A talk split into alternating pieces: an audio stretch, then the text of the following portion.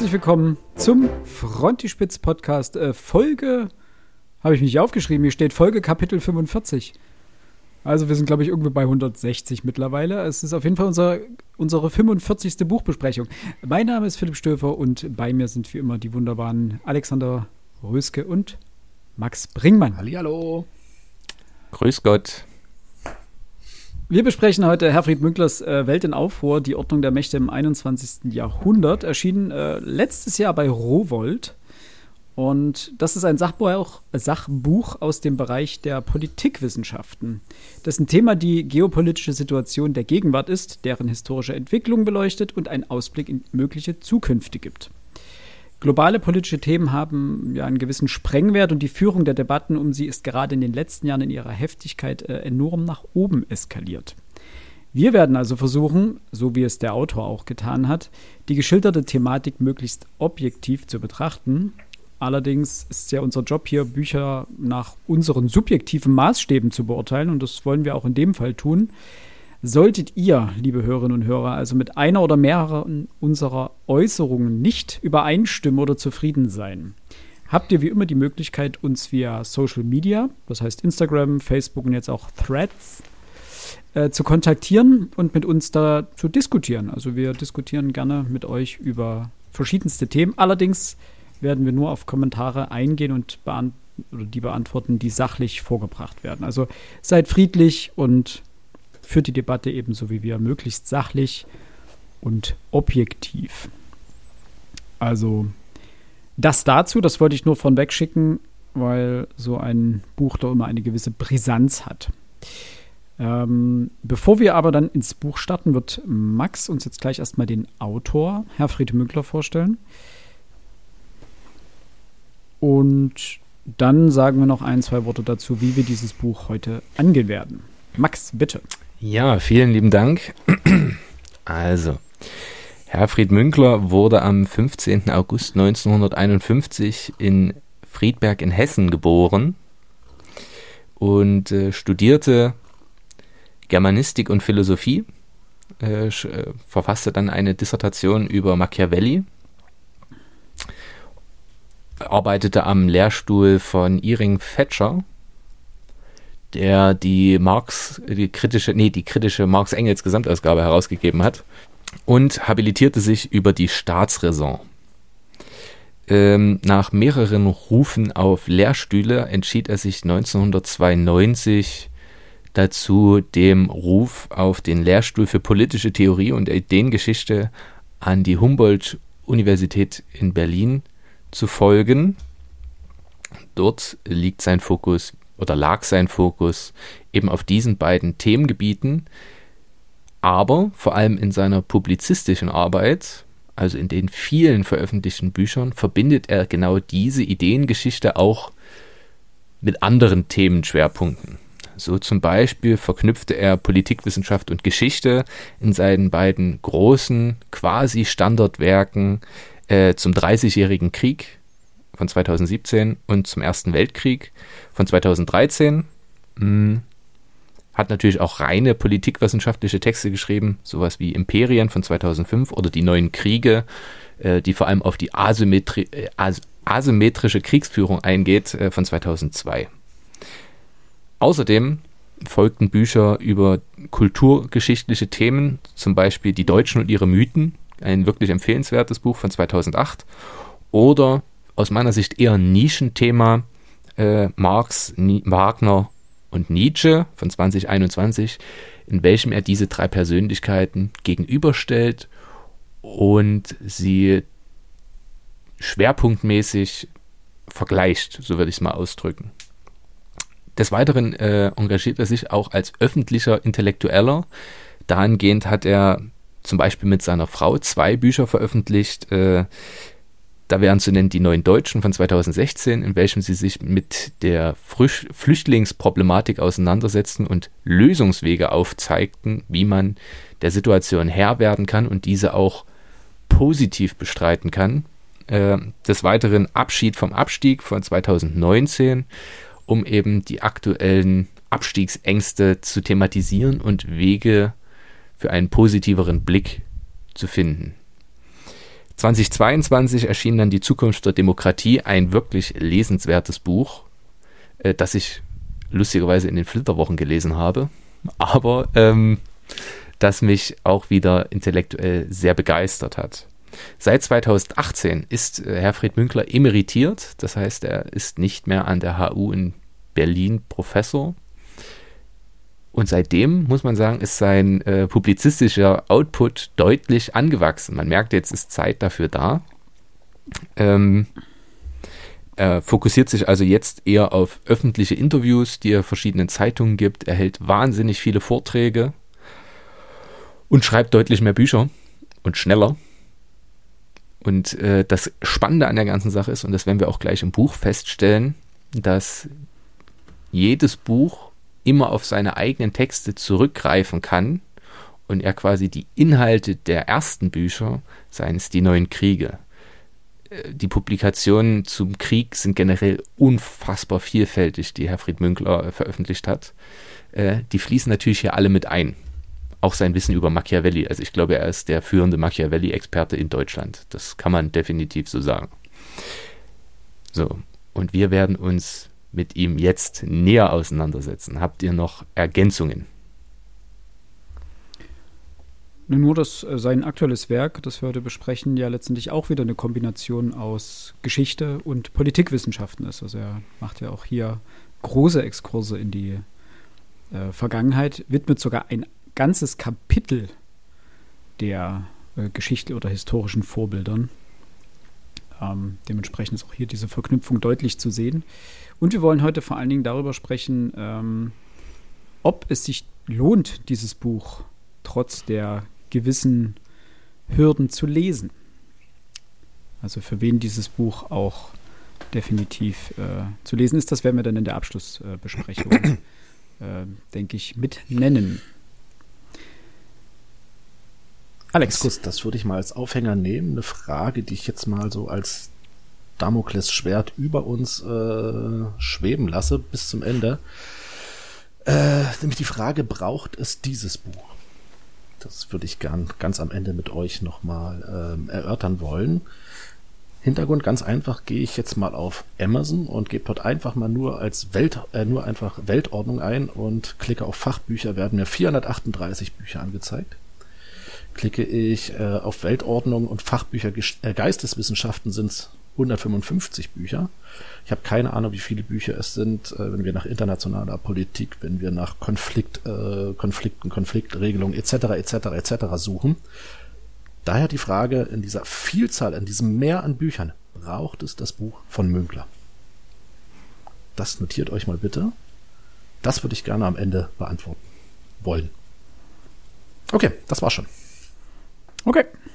Nun zum Buch selbst. Äh, ich würde eine kurze inhaltliche Zusammenfassung geben. Also, Herfried Münklers Welt in Aufruhr bildet den aktuellen geopolitischen Zustand unserer Welt ab, erkundet durch die Zuhilfenahme etlicher historischer Beispiele dessen Zustandekommen und zeigt mögliche Entwicklungen der Zukunft an. Äh, dabei erklärt er viele den geopolitischen Handlungen der Großmächte zugrunde liegenden Mechanismen und deren Terminologie, also deren Sprache. Kurz, dieses Buch gibt uns einen Einblick, warum die geopolitische Welt gerade im Wandel ist, wie es dazu gekommen ist und was uns die Vergangenheit über die zukünftige Entwicklung verraten kann und wie sich die Ordnung in der Welt in den nächsten Jahren verändern könnte. Dabei spielt sowohl der russische Angriffskrieg auf die Ukraine eine entscheidende Rolle, aber auch die Entwicklung der Beziehung zwischen den USA und China und weitere Entwicklungen äh, anderer Großmächte, wie zum Beispiel Indien oder die Entwicklung des afrikanischen Kontinents. Ja. Äh, wir haben auch uns auch vorgenommen, nicht die Kapitel jetzt wirklich Zeile für Zeile, Satz für Satz, äh, Frage für Frage durchzugehen, sondern uns äh, an bestimmten Thesen, die jeweils zu den Kapiteln passen, beziehungsweise Fragestellungen, die zu den Kapiteln passen, äh, einer kurzen Diskussion hinzugeben und dann eigentlich zum nächsten zu kommen, weil letztendlich ist das Buch viel zu umfangreich und macht viel zu viele Themenfelder auf, um sie alle minutiös zu besprechen. Und ähm, wenn ihr den kompletten Überblick haben wollt, ist es sinnvoll, dieses Buch äh, selbst zu lesen. Ähm, ob ihr das tun solltet und warum und weshalb und wieso, kommen wir, wie gesagt, am Ende darauf. Gut, dann bitte eure Kurzeinschätzung. Ähm, ich habe jetzt ganz viel geredet, Alex noch gar nicht. Mhm. fängt der Max an. Du darfst beginnen. Nee, gut. ähm, Asche auf mein Haupt. Ich muss jetzt leider mal so ehrlich sein. Äh, wir haben hier ein Buch äh, mit einem Buch zu tun, welches letzten Endes internationale Politik behandelt, Politik behandelt. Internationale Politik ist nun etwas, wovon ich in Anbetracht seiner Komplexität doch recht wenig Wissen habe.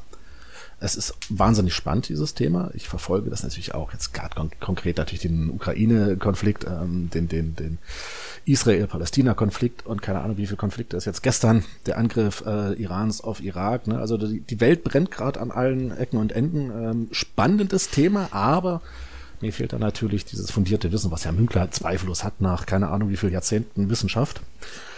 Umgekehrt habe ich zu der Thematik aber natürlich äh, zu allen möglichen Punkten Meinung. Ja? Und ähm, Überzeugung etc. Und jetzt haben wir so ein schönes Ungleichgewicht zwischen Ahnung einerseits und Meinung auf der anderen Seite. Also man könnte jetzt sagen, für wenig Ahnung habe ich viel Meinung. Und ich denke mal, das wird, ohne euch beiden jetzt zu nahe zu treten zu wollen oder überhaupt irgendjemand nahe zu treten wollen, das dürfte den allermeisten unter uns ähnlich gehen. Dementsprechend habe ich das Buch auch in allererster Linie gelesen und deswegen Arsch auf mein Haupt, ich muss es wirklich zugeben. Wo stimmt denn Herr Münkler mit meinen Überlegungen überein? Ja, äh, eigentlich war das jetzt für mich bloß eine Selbstreflexion. Ähm, habe ich wirklich so wenig Wissen oder reicht das, was ich aus hab, äh, was ich was ich besitze, vielleicht doch die ein oder andere ja Information zu beschaffen, zu verarbeiten und äh, richtig zu deuten? Und da muss ich sagen, mh, hm, ja, unter dem Gesichtspunkt ist das ein sehr, sehr interessantes Buch. Äh, Herr Münkler hat einen sehr angenehmen Schreibstil. Das hat der Herr Max sowieso immer wieder ähm, angemerkt. Und das ist für mich halt wahnsinnig wichtig, dass ein Autor auch schreiben kann. Also nicht nur, dass der was auf der Pfanne hat, sondern dass der auch in der Lage ist, diese Informationen an den Mann zu bringen. Das kann Herr Münkler. Lange Rede, kurzer Sinn, ein recht feines Buch. Hm. Welches sich definitiv lohnt, mal näher zu Gemüte zu ziehen. Ich weiß nicht, wie lange ihr gebraucht habt, um das Buch zu lesen. Also ähm, ich war jetzt auch keiner, der das jetzt am Stück gelesen hat, sondern bei einem Sachbuch ist das ja Gott sei Dank was anderes als beim Roman. Da kannst du das ja auch fragmentiert lesen. Und wenn da doch mal irgendwo eine Seite ja. ist, wo es ein bisschen langweiliger ist, ja mein Gott, dann liest es quer. Das gibt das Buch auch her. Also es ist jetzt nicht so, dass äh, du am Ende nichts mehr verstehst, wenn du irgendwo am Anfang mal eine Seite nicht komplett gelesen hast. Das ist Gott sei Dank nicht der Fall. Was sagt ihr zwei? Ja. Max, möchte das äh, Abschlusskind bilden oder? Ja, okay. Ähm, weil du gerade weil du es gerade angesprochen hast, wie, wie, wir das gelesen haben.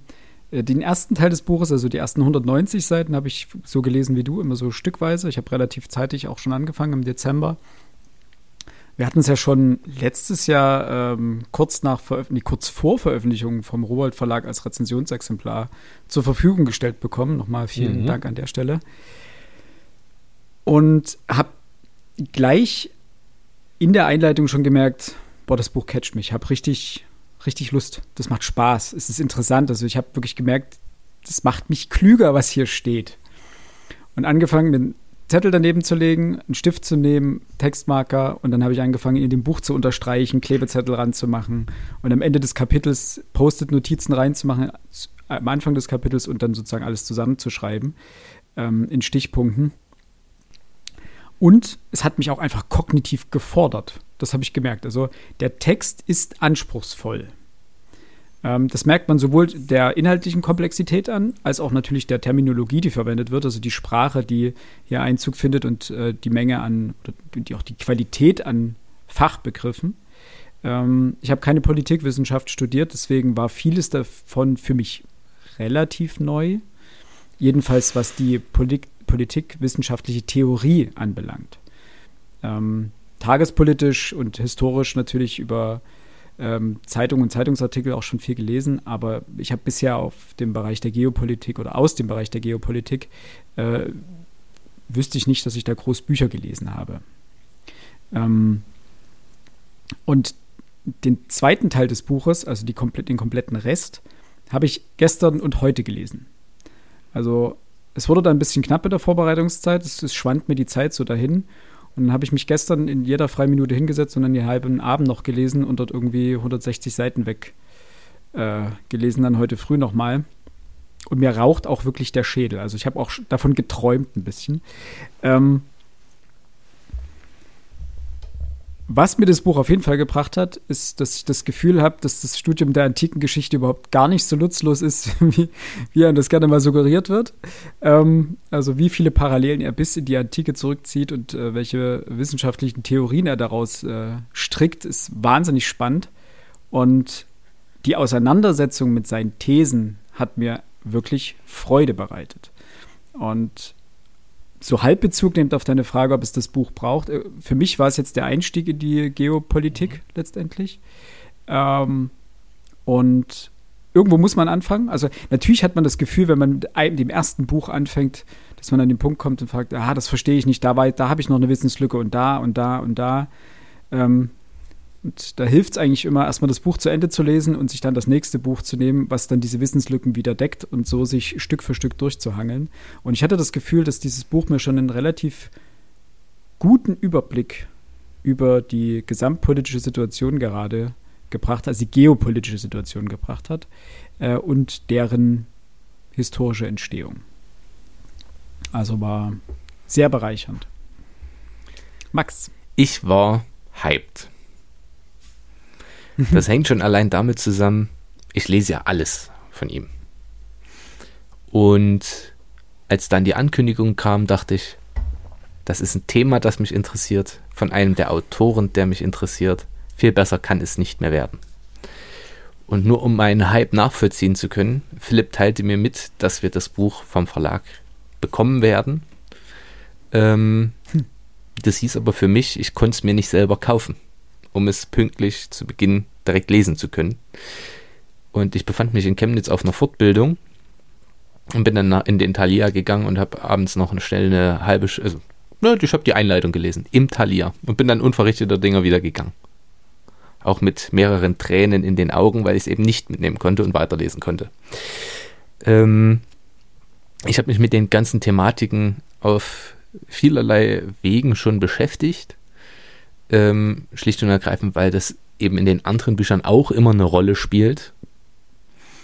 Sodass mir das jetzt nicht besonders schwer gefallen ist, aber, und das ist für mich einer der absoluten Pluspunkte jedes Buches von Herrn Münkler, sie sind immer eine intellektuelle Herausforderung und sie lassen mich immer klüger zurück als vor der Lektüre.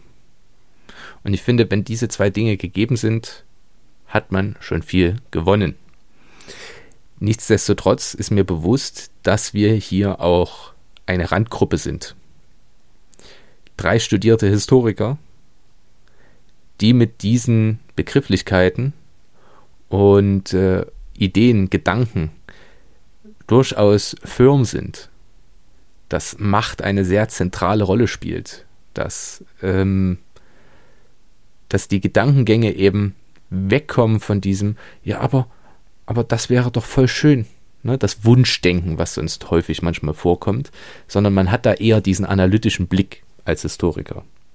Besonders schön fand ich natürlich auch, dass er auf äh, diese drei historischen Quellen nochmal ganz besonders eingeht, ähm, was nochmal verdeutlicht, bestimmte Autoren sind unvergessen, auch wenn ihre Texte gegebenenfalls schon über 2000 Jahre alt sind und man kann aus ihnen auch heute noch Informationen entnehmen. Kurzum, wenngleich es eine Herausforderung ist, ist es für mich eine wundervolle Herausforderung und ich habe mich wahnsinnig dran erfreut. Äh, habe es auch relativ schnell gelesen und habe mir dann häufig kleine Notizien gemacht, habe extra noch in meinem Notizbuch äh, kurz zusammengefasst, was alles geschrieben steht hat natürlich den Vorteil, ich hatte auch schon mehrfach Vorträge zu diesem Thema gehört, sodass es jetzt nicht völlig neu war. Mhm. Ach, ich freue mich auf die Besprechung mit euch. Also für mich ein tolles Buch. Dankeschön. Äh, wir starten ein wenig äh, mit der Einleitung vom Wandel der Welt. Weltordnung. So. Alex, du hattest, glaube ich, ein, ein oder zwei mhm. Gedanken. Wir hatten ja vorgehabt, dass wir das, das Buch so ein bisschen so, so, so ja, aufgrund uns, uns, uns äh, in, in den Sinn kommenden Thesen oder so betrachten wollen. Ähm, da wollte ich euch fragen, habt ihr eine These, die ihr jetzt durchs ganze Buch tragen könnt? Wo ihr aus jedem Kapitel was zur These, ich sag mal, hin, äh, bei, beiträgt. Also Hintergrund ist, er, er spricht, also Münkler spricht das ganz kurz an, ähm, er spricht an einer Stelle von der, jetzt ist es natürlich, jetzt ist es weg, wo haben wir es hier? Ähm, die Beschleunigung des weltpolitischen Wandels, äh, er spricht von der Raum- und von, äh, von der Raumrevolution und der Zeitschrumpfung, gerade in Bezug auf die mhm. Information. Und da dachte ich mir, ja, äh, wenn man das jetzt mal ein bisschen ausprägt. Ich kenne diese, also eine, eine solche, solche Überlegung auch aus anderen Schriften. Ähm, ich würde mal die übergeordnete These schlechthin für mich persönlich jetzt hinstellen, nämlich, dass der Informationsfluss nicht die Einzel nicht die Information, sondern Informationsfluss letzten Endes das politische Geschehen beeinflusst. Ganz konkret erst innenpolitisch, darauf auf und außenpolitisch. Und was meine ich damit? Das, das lässt sich eben das ganze Buch über ähm, betrachten, nämlich wie gelangen denn Informationen zu uns? Ne, auf welchem Wege? Wie schnell gelangen diese Informationen zu uns? Und, das ist der wichtige Punkt, welcher Art an Informationen gelangt zu uns? Er spricht ja selbst von dieser ähm, technisch-kulturellen Revolution, also der Entwicklung, die kommt. Heute ist das Weltgeschehen, was, was hunderte, tausende Kilometer entfernt ist, betrifft uns heute ganz konkret. Ja, sobald wir Kenntnisse, also Informationen darüber bekommen.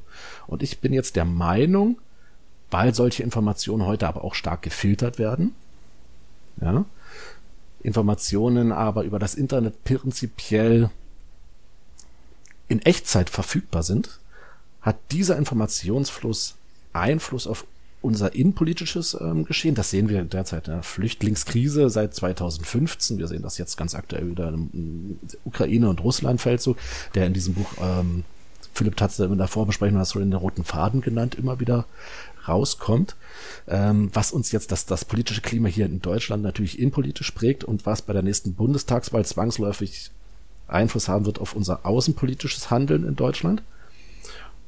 Das ist meine Grundthese, der Informationsfluss. Das ist das Eigentliche, was unser politisches Geschehen heutzutage prägt. Und das werden wir nachher Kapitel für Kapitel, werde ich mal auf diese These zumindest immer mal wieder zurückkommen. Und da bin ich mal auf eure Meinung gespannt. Mhm. Max, hast du gleich einen Take dazu, oder? Ja, ich kann das relativ kurz machen, was machen? mein Take dazu ist. Äh, die Politik heute und das wirft Münkler den Politikerinnen und Politikern heute auch vor und hat das an anderen Stellen, jetzt nicht zwingend im Buch, auch nochmal explizit thematisiert, ist geprägt von Taktikern statt Strategen. Das heißt, äh, handelnden oder politischen Akteuren, die auf das tagesaktuelle Geschehen und damit vor allem von der tagesaktuellen Informationslage ihr politisches Handeln vollumfänglich abhängig machen. Ganz simples Beispiel. Hat nichts mit Geopolitik zu tun, funktioniert aber genauso. Bei den Bauernprotesten waren 3000 Leute vielleicht in Berlin. Ja, mit ihren Traktoren. Das sieht riesengroß aus, das sind wahnsinnig viele. Wenn man zusammenzählt, wie viele Menschen gestern auf die Straße gegangen sind, äh, um gegen rechts, gegen Faschismus, gegen die AfD, wie auch immer, zu demonstrieren, ist es ein Vielfaches, hat aber einen deutlich geringeren, geringeren Anteil in den Medien eingenommen. Und das prägt natürlich unser eigenes Bild von dem, wie die Welt eigentlich ist. Über den Bürgerkrieg im Jemen hätte nie jemand lange informiert, wenn die Houthi nicht angefangen hätten, äh, Frachtschiffe und ähnliches dort anzugreifen. Bis es uns betrifft, ist es quasi irrelevant, außer für die besonders Interessierten, die sich damit ganz bewusst auseinandersetzen. Jetzt ist es aber notwendig, dass Politik eben nicht nur tagesaktuell handelt und bis zur nächsten Wahl oder eben bis zur nächsten Wahlumfrage, wo man Umfragen wieder sehr kritisch sehen kann, denkt, sondern dass es auch für jede Partei drei, vier, fünf Strategen gibt, die eben nicht in Jahren, sondern in Jahrzehnten denken die die großen Spuren nachverfolgen, um einen Plan zu haben, eine Strategie, wie gehen wir mit gewissen Dingen um. Und das macht Münkler in verschiedenen Interviews deutlich, das wird aber auch im Buch deutlich und das wird auch an seiner Art Schreibweise deutlich. Warum wird das deutlich? Wer auf Texte, die zweieinhalbtausend Jahre alt sind, rekurriert, sieht die großen Linien.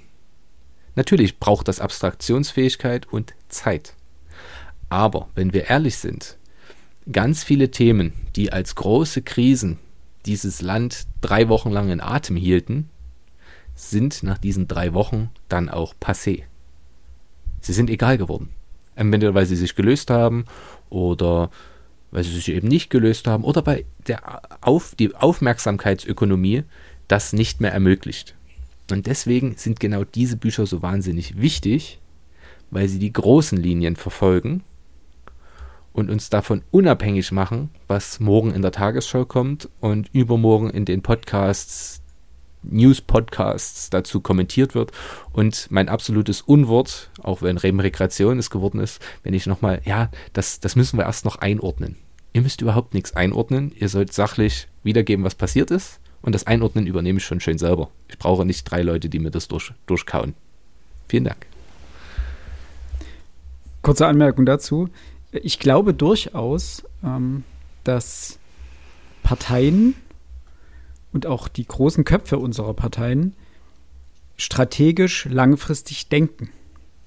Das Problem ist, dass das keine Wahlen gewinnt und dass sie einen Großteil ihrer, ihrer Energie, die sie tagtäglich aufbringen, für tagespolitischen Schnickschnack für ein Theaterstück letztendlich ausgeben müssen, um die öffentliche Meinung irgendwie ähm, aufrechtzuerhalten. Mir ist es letztens aufgefallen, als äh, Jens Spahn in einer Talkshow saß und plötzlich Sätze von sich gab, die ich ihm nie zugetraut hätte in einer Weitsicht, es ging in dem Fall um Schlüsseltechnologien, äh, Klimawandel, wie transformieren wir unsere Automobilindustrie, dass äh, in dem Fall der Verbrennermotor eine Kerntechnologie Deutschlands ist, damit machen wir einen Großteil unseres Geldes, ähm, auch im Ausland, also sowohl mit der Technologie an sich als auch mit den Autos, die wir damit bauen.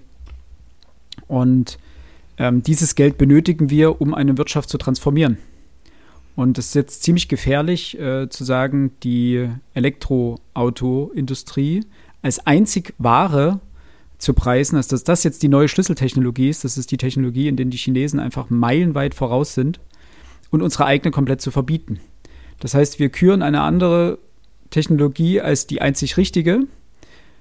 Gleichzeitig wirken wir unseren äh, Wirtschaftsmotor in Anführungsstrichen äh, äh, ab und uns fehlt danach das Geld, um die Transformation der Industrie ähm, und des Landes äh, voranzutreiben.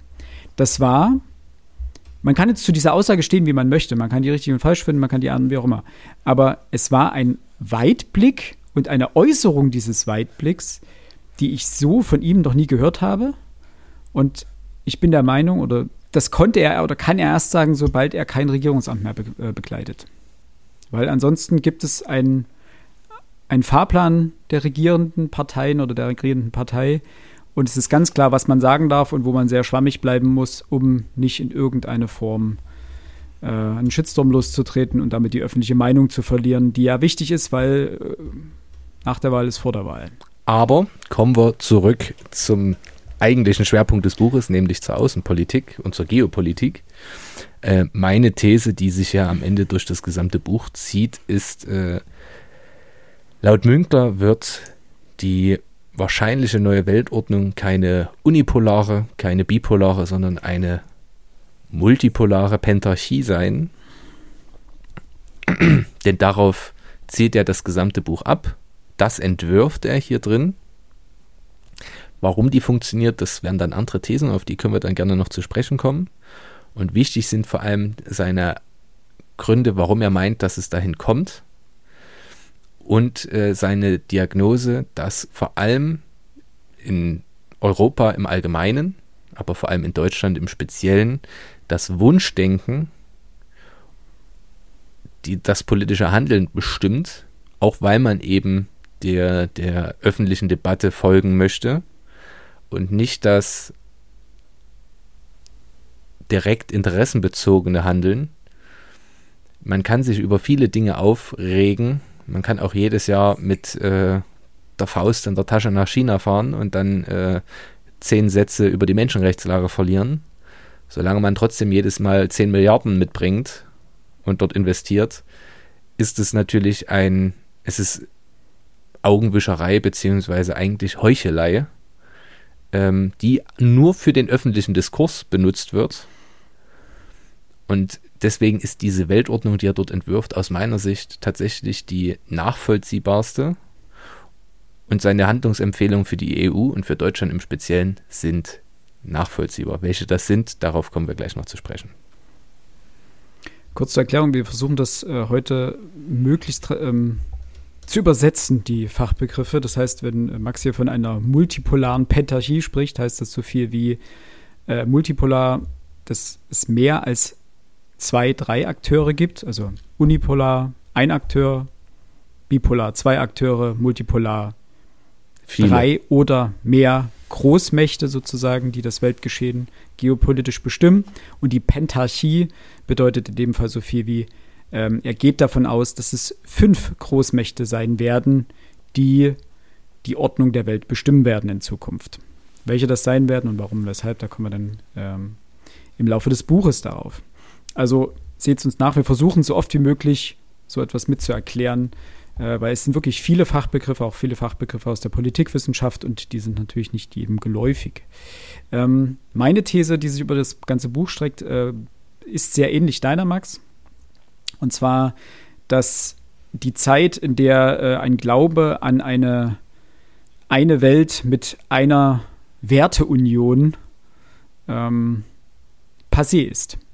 Es wird keine Welt geben, auf der alle die gleichen Menschenwerte und äh, Moralwerte vertreten und die durch Handel friedlich koexistiert.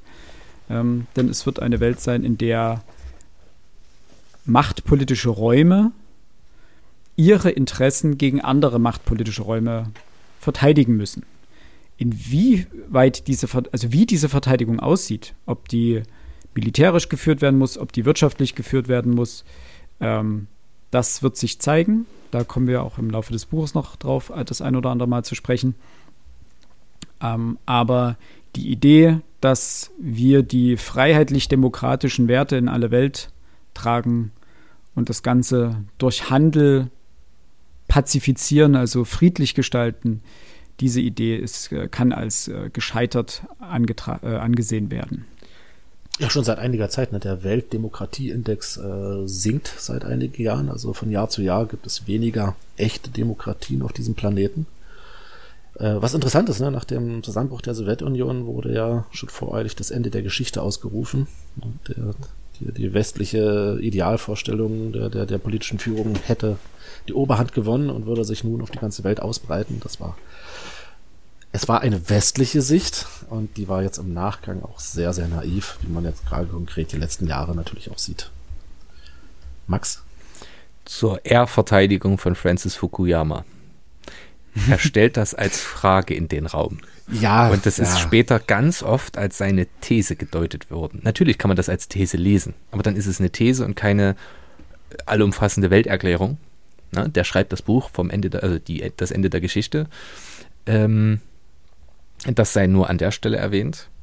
Spannend ist, wisst ihr, was der Anlass war, warum Münkler dieses Buch geschrieben hat? Nope. Raus mit der Sprache. Ähm, das hat er auch in einem, ich glaube, bei der Zeit, das Politikteil in dem Podcast hat er das erzählt. Ähm, am 15. August 2021 wird immer deutlicher, was dann am 31.08.2021 vollzogen wird, nämlich die Amerikaner verabschieden sich Hals über Kopf aus Afghanistan.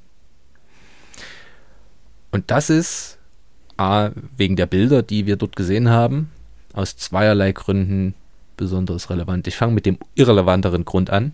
Zum einen, wie hilflos und unfähig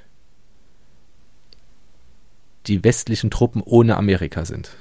Wenn man sieht, wie, wie aufgeschmissen die deutsche Bundeswehr sich dort dann auch verabschiedet hat, nicht imstande, die, die Unterstützer vor Ort zu retten und die Bilder, die dort entstanden sind, zu vermeiden, sieht man, was passiert, wenn die Amerikaner sich zurückziehen.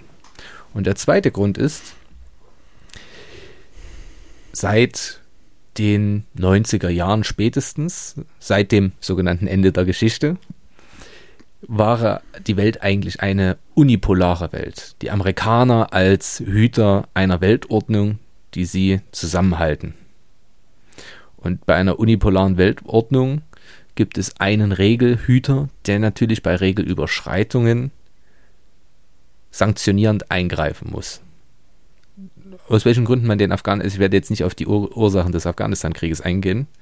Der Punkt ist aber, 20 Jahre später, 20 Jahre nachdem man den Afghanistan-Krieg begonnen hatte, zieht man sich verlorener Dinge, ohne nennenswerte positive Aspekte geschaffen zu haben, aus dem Land zurück und muss konstatieren, die Amerikaner ziehen sich von ihrer Rolle als alleiniger Regelhüter dieser Welt zurück und schaffen damit auch ein Machtvakuum, in dem eben sich jetzt diese neue Weltordnung entwickeln wird. Und das ist der sein Anlass gewesen. Zu sagen, okay, offensichtlich ändert sich hier was wirklich tiefgreifendes, was eigentlich als sicher galt, die Amerikaner als Regelhüter, ähm, als Sheriff, der durch die, durch die unterschiedlichsten Lande zieht und mit der vorgehaltenen Waffe äh, für Recht und Ordnung sorgt. Also hatte man das in den frühen 2000ern irgendwie im Gefühl und fühlte sich auch sicher. Doch spätestens seit Trump, doch selbst schon bei Obama war klar, man zieht zumindest Afghanistan in Zweifel. Trump hat dann relativ deutlich gemacht, wir werden gehen und Biden ist dann gegangen.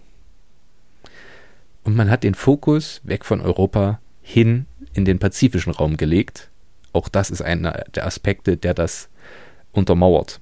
Also das, Weil, und ja. das, da sind wir eigentlich schon mitten im ersten Kapitel, der, der Wechsel des Fokus auf äh, den pazifischen Raum liegt ja vor allen Dingen in der neu ausgemachten Bedrohung der Chinesen wirtschaftlicher Natur und dementsprechend dadurch, dass äh, der große Machtblock Sowjetunion weggefallen ist, war im europäischen Raum weniger für die Amerikaner zu tun und darüber hinweg haben sie mit dem War on Terror äh, natürlich ganz viele Kleinkriege geführt. Unter anderem natürlich auch, um, das äh, schreibt Möckler dann später auch, die in, über, also innenpolitisch äh, stabiler zu werden oder über innenpolitische Probleme hinwegzutäuschen. Das hat natürlich auch die Maschinerie und die Wirtschaft Amerikas am Laufen gehalten. Und darüber hinaus hat man ein wenig verschlafen, dass die Chinesen sehr stark und sehr schnell aufholen und sich durchaus mittlerweile zu einer ernstzunehmenden zu einem ernstzunehmenden Gegenpol, sagen wir es mal so, zu einem anti-imperialistischen Gegenpol entwickelt haben, weshalb die Amerikaner jetzt äh, unter Trump ganz besonders auch mit einem Rückzug als Patron aus Europa geliebäugelt haben. Frei nach dem Motto, macht doch, was ihr wollt, Europäer. Wir kümmern uns jetzt um unseren eigenen Kram und der ist eher im ozeanischen Raum zu suchen. Im äh, pazifisch-ozeanischen Raum, genau. Ähm, ja, und da sind wir genau äh, schon mitten im ersten Kapitel, denn äh, das erste Kapitel spricht ganz deutlich über äh, Friedensordnungen, welche Modelle es denn gibt, um Frieden zu sichern, beziehungsweise welche Ordnungsmodelle generell möglich sind oder welche man sich vorstellen kann.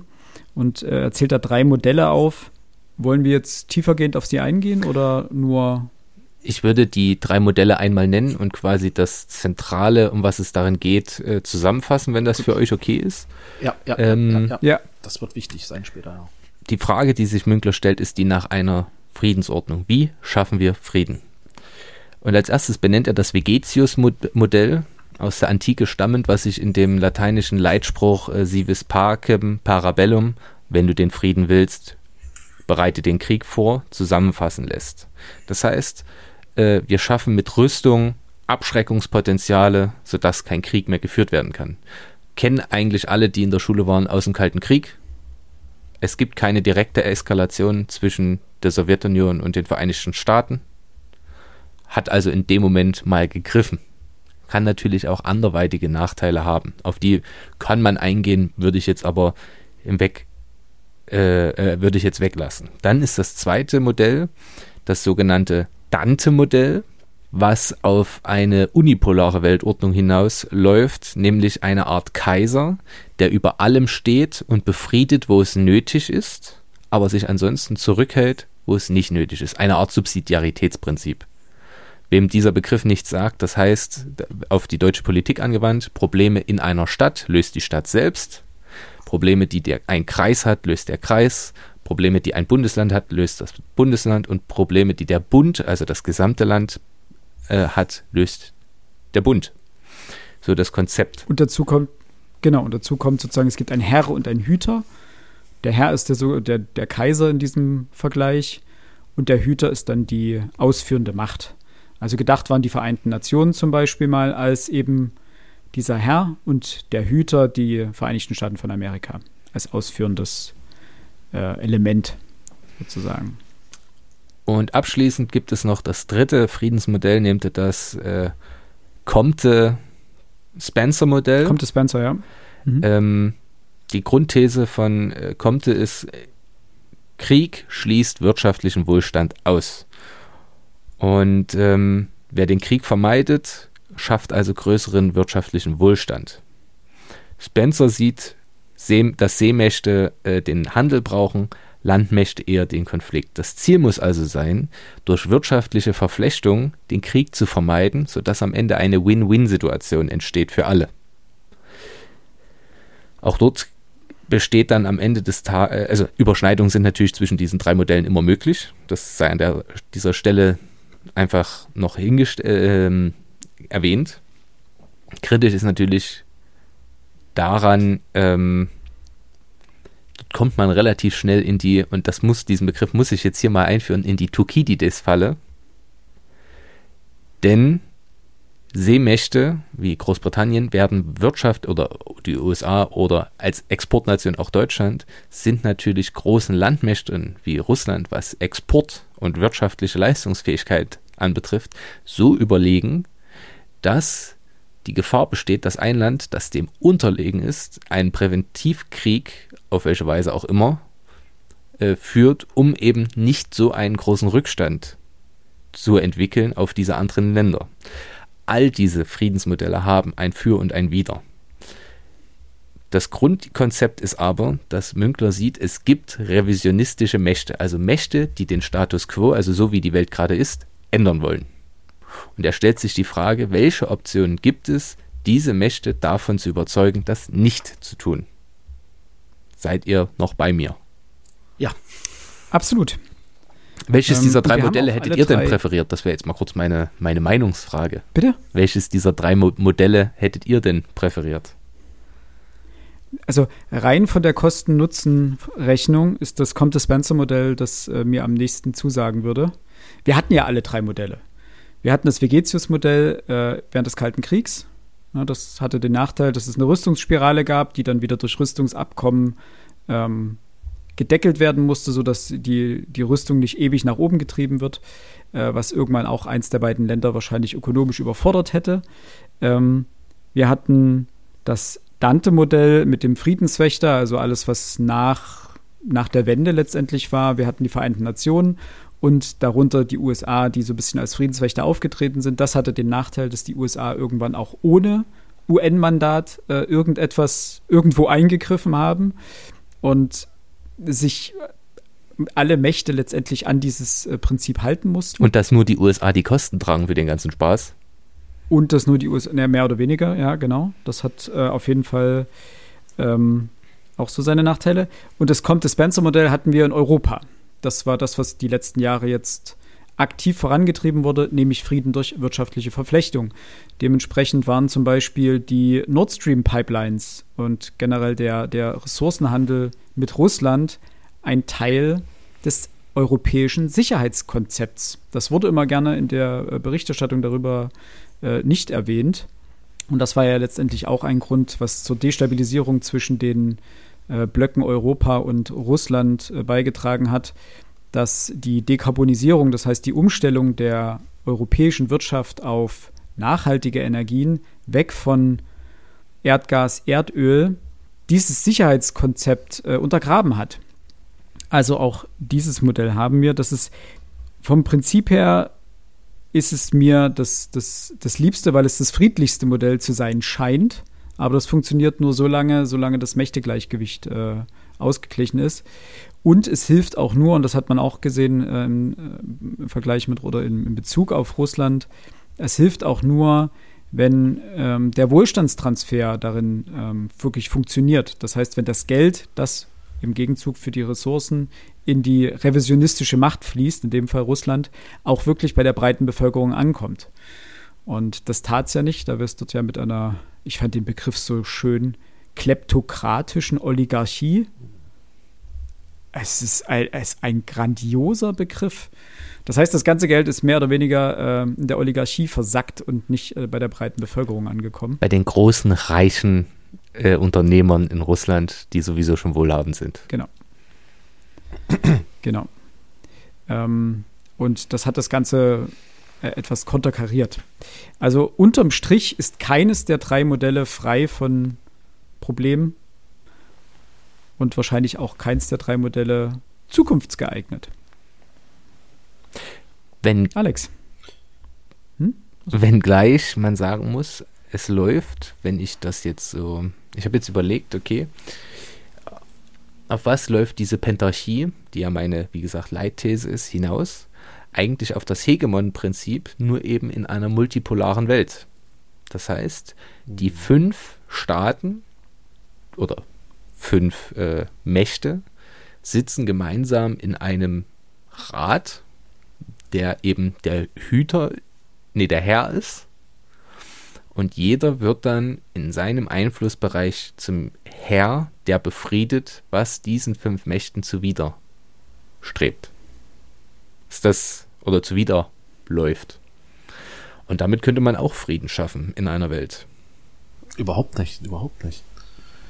Wenn auch nur eine dieser fünf Mächte ähm, gerade im Kultu äh, kulturellen Bereich den anderen Vieren überlegen ist, und aus unserer Perspektive, ich bin jetzt einfach mal so beheblich und sage, unser westlicher Lebensstil, der demokratische Lebensstil, der, auch wenn es scheiße ist, natürlich der Konsumstil, den wir hier haben. Uns geht es doch um ein Vielfaches besser als vielen anderen Menschen hier äh, auf diesem Planeten. Das wird ähm, wie drücke ich das jetzt am besten aus? Das wird anderswo zwangsläufig zu inneren Unruhen führen, wenn diese Leute keine Teilhabe an unserem Lebensstil äh, haben können. Das haben wir, das war einer der großen Gründe für den äh, Zusammenbruch damals des Ostblocks. Natürlich haben die gesehen, was außerhalb des Eisernen Vorhangs vorgeht. Äh, was, was, was außerhalb des Eisernen Vorhangs, äh, ja doch, was, was geschieht, wie die Menschen dort leben. Das waren Lebensmodelle, die innerhalb des Eisernen Vorhangs überhaupt nicht ähm, leb lebensbar waren das Aufbegehren, was wir ähm, gesehen haben, immer, immer wieder, das, das, das basiert ja gerade auf diesen ja, ich sag mal nicht besonders lebensfrohen, äh, wie, wie kriege ich den Satz jetzt zu Ende, äh, Lebensmodellen, die die Menschen damals ähm, hatten. Wir sehen auch jetzt Fluchtursachen, äh, Fluchtbewegungen, die wir auf diesem Planeten haben. Die gehen nicht irgendwo in, in Bereiche, in denen ähnliche Lebensvor äh, Lebensmodelle möglich sind. Die gehen dorthin, wo ein vermeintlich besseres Leben ähm, geführt werden kann. Und das ist derzeit noch der, die westliche Hemisphäre. Das ist nicht die russische, nicht der russische Einflussbereich. Es ist noch nicht der chinesische. Wir müssten eigentlich vielleicht später auch dann vom indischen noch dazu reden. Und das ist auch nicht irgendwo der südamerikanische Lebensbereich. Es ist der westliche Lebensbereich, der gewissermaßen derzeit kulturell prägend für den gesamten Planeten ist. Wenn wir jetzt ähm, die gesamte Welt in diese Pentarchie unterteilen, da ist das dann eine Frage natürlich der wirtschaftlichen ähm, Fähigkeiten dieser einzelnen Großmachtbereiche ähm, das Leben der dortigen Bewohner irgendwo lebenswert zu machen. Ansonsten wird das nicht funktionieren. das ja. ist ja einer der Gründe, für die, äh, die er anführt für den Ukraine-Krieg. Dass genau das der Grund war, dass die, die Ukraine, der Ukraine mit, genau. genau, mit dem Maidan-Aufstand sich äh, zum Westen orientiert hat, äh, dass die russisch nahe Regierung abgesetzt wurde, mehr oder weniger, und die Ukraine sich klar zum Westen bekannt hat. Das war jetzt so, so seine These hier in dem Buch. Mhm. Einer der Gründe, warum die Ukraine angegriffen wurde und warum dieser, dieser Feldzug, äh, dieser Krieg so vernichtend geführt wird. Er geht ja auf zivile Infrastrukturen, ähm, es geht auf die ähm, Exporte der Ukraine. Also es geht ja nachhaltig darum, dieses Land zu zerstören und quasi dieses, diesen kein kleines Russland neben dem großen Russland zuzulassen, das freiheitlich-demokratisch wählt und einen höheren Lebensstandard hat. Nicht zuletzt deswegen, So weil seine dieser Theorie. Lebens Lebensstandard dann natürlich auch in das große Russland hineinstrahlen würde. Eben, eben. Man Das- hat Angst vor der eigenen Destabilisierung Genau. des eigenen Reiches. Also ich wiederhole, das ist die These, die hier im Buch ähm, Der ich übrigens vollkommen zustimme. Und deswegen glaube ich auch nicht, dass eine Pentarchie von Erfolg gekrönt ist. Max, Ich muss dir da widersprechen. Bitte? Ähm, es wird darauf hinauslaufen, dass diese fünf Mächte mit Indien als Zünglein an der Waage, davon wird ja dann vor allem im letzten Kapitel ganz oft gesprochen, sich darüber abstimmen werden, wie sie bezüglich bestimmter Probleme und Krisen und Konfliktherde sich verhalten.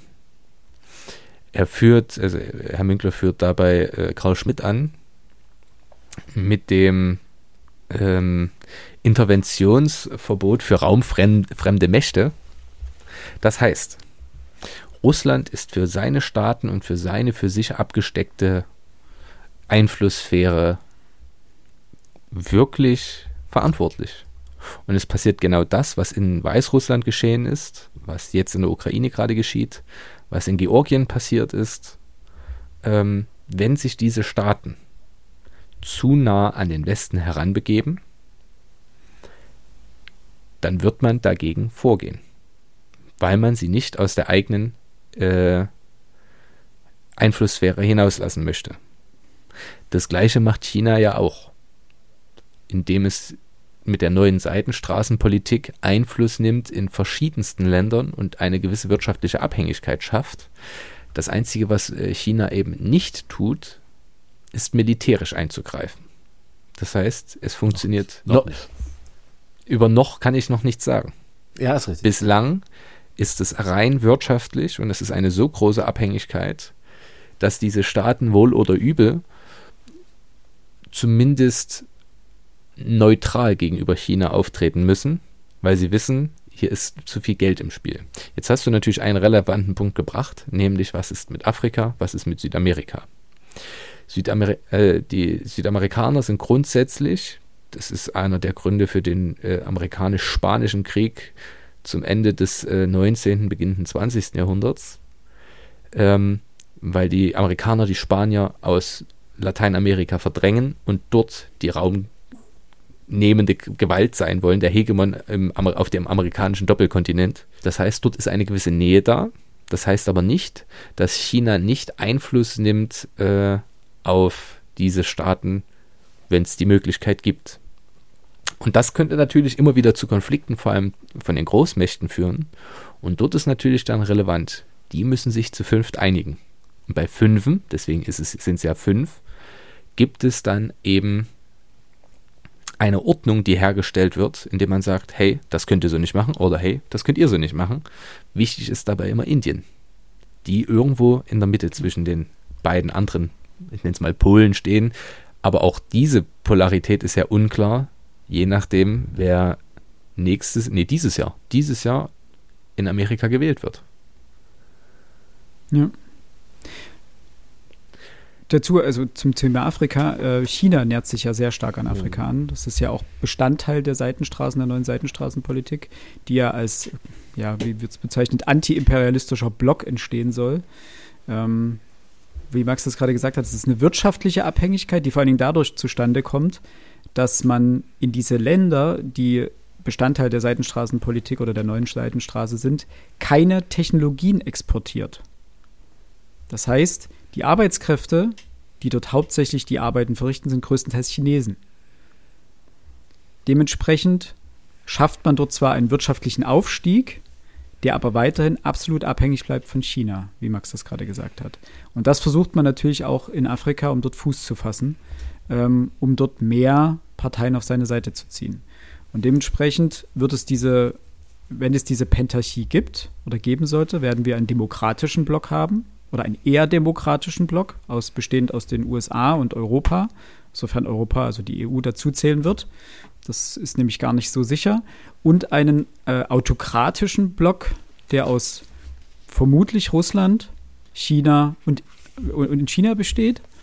Und dann eben, wie auch gerade schon erwähnt, das Zünglein an der Waage Indien, wo man die sich außenpolitisch bisher sehr bedeckt gehalten haben, wo die Zeit zeigen wird, wie äh, sie außenpolitisch auftreten und ob sie das überhaupt können. Denn auch da gibt es verschiedene Faktoren, die eventuell ihre außenpolitische Handlungsfähigkeit einschränken könnten. Zum Beispiel Klimawandel, steigende Meeresspiegel. Viele der großen Metropolen Indiens liegen direkt am Meer und werden direkt bedroht. Die Frage ist, ob bei einem zunehmenden Klimawandel und dem Meeresspiegelanstieg Indien nicht absolut mit innenpolitischen äh, Problemen zu kämpfen hätte und die außenpolitische Rolle gar nicht einnehmen könnte. Und das äh, bezogen auf Russland vorhin noch, ähm, ist ja auch die große Frage, ähm, wie lange wird dieses System Russland bestehen? Das ist ja einer der großen Punkte, warum es in Friedensverhandlungen zwischen äh, der Ukraine und Russland auch nicht vorwärts geht. Sollte Russland diesen Krieg in der Ukraine verlieren oder ihn aufgeben, je nachdem, steht die russische Ordnung, so wie sie aktuell besteht, ähm, auf der Kippe. Es ist äh, dieses System Russland läuft dann Gefahr zu zerbrechen. Muss nicht, aber kann. Also dieses System aus Repression und Kontrolle kann nur so lange aufrechterhalten werden, solange dieser Anschein von einem Imperium, das außenpolitisch militärisch erfolgreich ist, gewahrt bleibt. Ja, das hatten wir beim Georgienkrieg. Das war also jedes Mal, wenn Putins Umfragewerte sanken, gab es eine außenpolitische Intervention, nennen wir es mal so freundlich. Also es gab diesen Georgienkrieg, es gab den Tschetschenienkrieg und jedes Mal danach stiegen die Umfragewerte wieder an und die Zustimmung in der breiten Bevölkerung war größer. Also das ist ein entscheidender Punkt. Jetzt sind wir, wenn ihr nicht noch einen Take dazu habt. Nee, das würde jetzt zu weit führen. Also eigentlich würde ich am liebsten Max noch widersprechen wollen, aber das machen wir mal Bitte, das, das können wir an sich gerne tun, weil ja, wir haben uns jetzt, ähm, das wäre jetzt. Ja, wir sind von den ja, Kapiteln eh abgekommen. Das wollte ich gerade sagen. Wir sind gerade mit der Diskussion eigentlich durch alle Kapitel galoppiert. Okay, sehr gut, ähm, sehr gut, sehr gut. Das, das finde ich gut und ich würde sagen, wir behalten das einfach bei und folgen dem. Ähm, denn die Diskussion ist gerade sehr produktiv dahingehend. Das ist Dann, nämlich okay, einer meiner ähm, ja, Kritikpunkte, möchte ich nicht sagen. Es ist rein, wenn man dieses Buch liest, ist es sehr gut, dass sich verschiedene Aspekte in allen Kapiteln wiederfinden lassen. Ich hatte nur manchmal das Gefühl, dass die Argumentation um eine Fraktion, wie zum Beispiel Russland, Ukraine oder China, ähm, verteilt ist auf ganz viele Kapitel und man erst sukzessive alle Informationen ganz am Ende zusammengenommen ähm, vorgesetzt bekommt. Das ist, wenn man es liest, sehr vorteilhaft. Wenn man darüber spricht, ist es schwer, das kapitelhaft oder kapitelweise durchzusprechen. Deswegen würde ich dem gerne weiter folgen. Also bitte widersprich, Max. Ähm, also es, es, kommt im Buch später, ähm, wird es mir ein wenig zu kurz angesprochen. Ähm, Max sprach jetzt von der Pentarchie und etc. Wir wissen also die, die fünf Großmächte, die ihre ganz eigenen Einflusssphären eben haben und diese auch verteidigen werden oder verteidigen wollen, sollte ähm, Teile dieser Einflusssphäre, ähm, die Einflusssphäre wechseln wollen, ne, wie es in Weißrussland und Ukraine ähm, geschehen. Hm, wenn wir über solche Machtzentren sprechen, tun wir das in erster Linie äh, bezüglich militärischer Macht. Ähm, also jedes, jedes dieser fünf Machtzentren wird wahrscheinlich auch über der, den, den militärischen Hegemon äh, verfügen, der sie dann beschützt. Da fiel mir eigentlich Folgendes ein. Wir, gerade wir Deutschen, wir schimpfen unfassbar gern auf die EU. Ne, die Regulierungswut und die da oben, die, ähm, keine Ahnung, uns hier unten das Leben so schwer wie nur möglich machen, etc., etc. Was man nicht vergessen darf, die EU ist keine militärische Macht, aber sie ist die einflussreichste wirtschaftliche Macht auf diesem Planeten. Ganz bewusst sage ich das ähm, jetzt auch in Abgrenzung, in Abgrenzung zum, zum, zum, zum, zur amerikanischen Wirtschaft, die, glaube ich, derzeit noch die stärkste Wirtschaft auf dem Planeten ist, demnächst von China abgelöst wird. Aber der gesamte EU-Raum, der beeinflusst die Wirtschaften in den USA, der beeinflusst die Wirtschaften in China, in, in Russland, sonst wo auf diesem Planeten. Warum? Wer in Europa etwas verkaufen möchte, muss sich an europäische Regeln halten. Wer in Europa etwas verkaufen möchte, muss Produkte so herstellen, wie wir Europäer das diktieren. Nur wenn Produkte bestimmte Inhaltsstoffe nicht haben, nur wenn pro bestimmte Produkte meinetwegen ganz besonders nachhaltig produziert werden, etc. etc. dürfen diese Produkte hier in Europa ähm, verkauft werden. Damit bestimmen wir Europäer gewissermaßen, wie in anderen Volkswirtschaften produziert wird.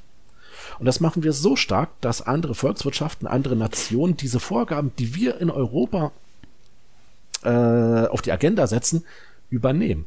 Wir in Europa, wir beeinflussen den kompletten Warenhandel, die ganze Warenproduktion weltweit. Wir sind keine militärische Macht, wir sind aber die mit Abstand stärkste oder nicht stärkste, die einflussreichste wirtschaftliche Macht auf diesem Planeten.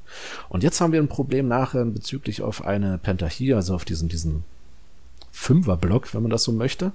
Wenn wir Europäer nach wie vor nicht wirtschaftlich die stärkste, äh, äh, nicht, nicht Wirtschaft, nicht militärisch die stärkste, dieser stärkste Block sind, aber wirtschaftlich nach wie vor der einflussreichste, wird das zwangsläufig zu Konflikten führen, wenn das nämlich in andere Einflussbereiche ausstrahlt. Ja.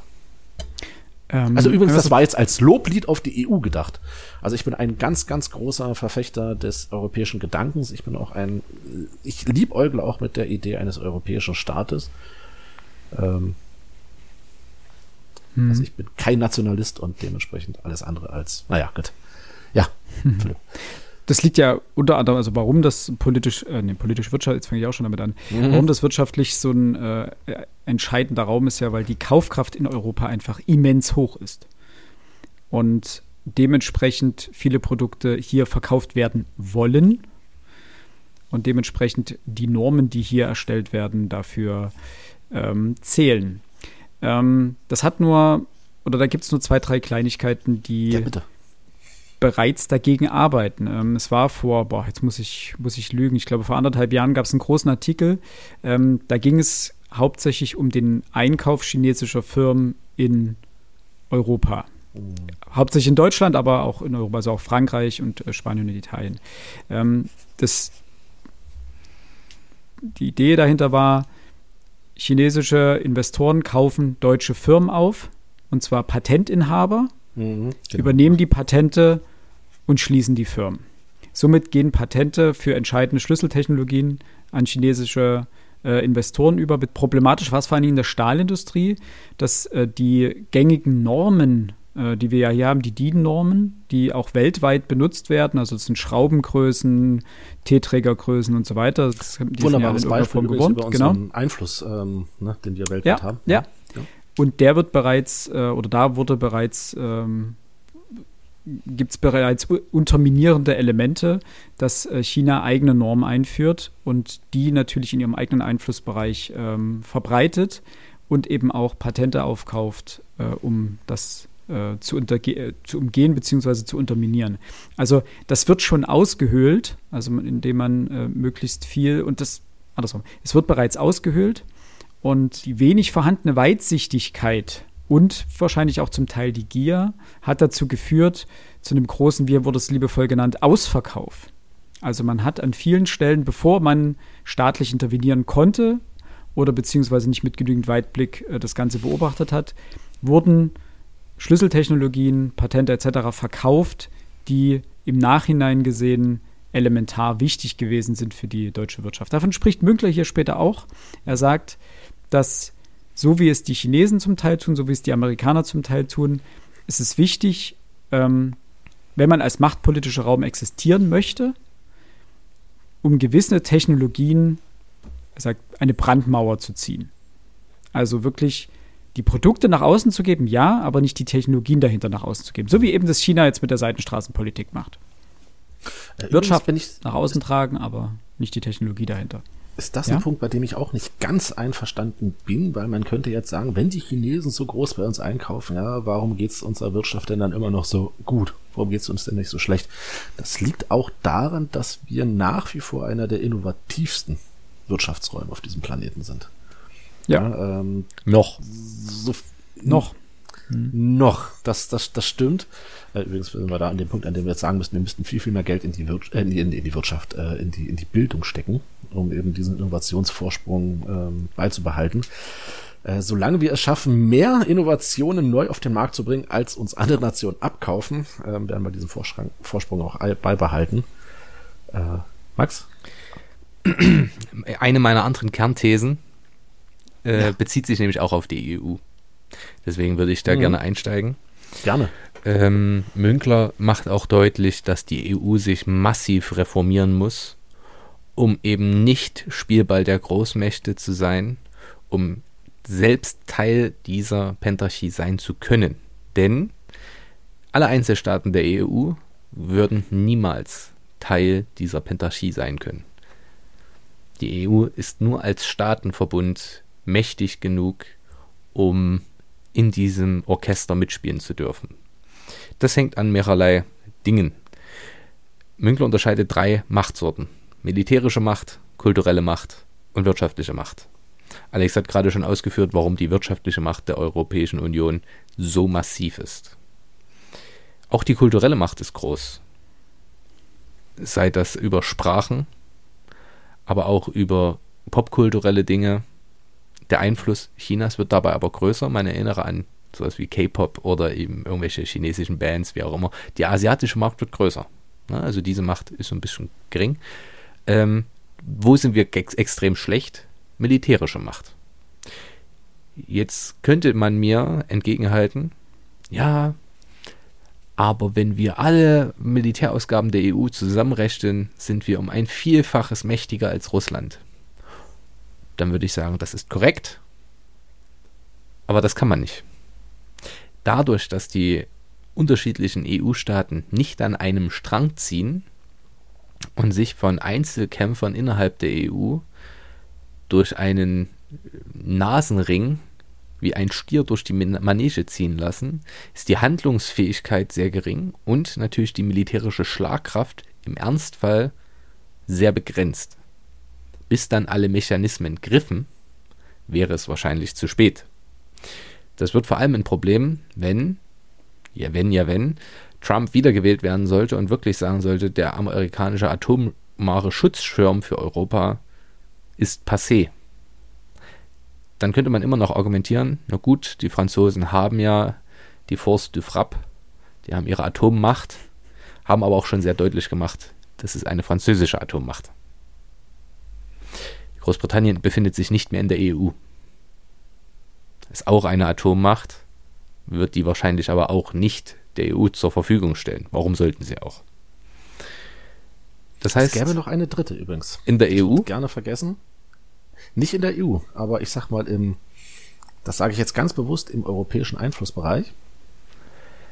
Da kriselt es auch gerade ja. ganz gewaltig in Israel. Äh, Israel, obwohl nicht in Europa gelegen ist, vermutlich das europäischste Land im Nahen Osten. Das äh, ist halt so. Und Aber auch die werden die uns nicht zur Verfügung stellen. Nicht unbedingt. Das heißt, ja.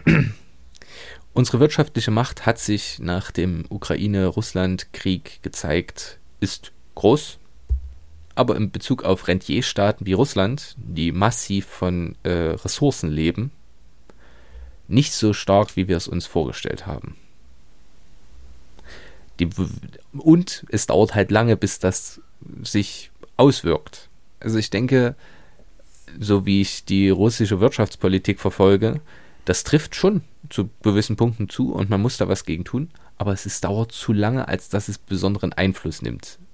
Ähm, und meine These ist eben, a, die EU muss das Einstimmigkeitsprinzip ablegen, oder nicht nur meine, es ist auch die von Münkler. Und b, es muss eine massive, bestenfalls gesamteuropäische, aber wahrscheinlich eher auch auf eine Pentarchie innerhalb der Europäischen Union hinauslaufende Aufrüstung stattfinden, gegebenenfalls auch mit für diese fünf Mächte einer Atom, nicht einer Atomwaffe, sondern Atomwaffen oder atomarer Macht, um der russischen Militärmacht in irgendeiner Form etwas entgegensetzen zu können.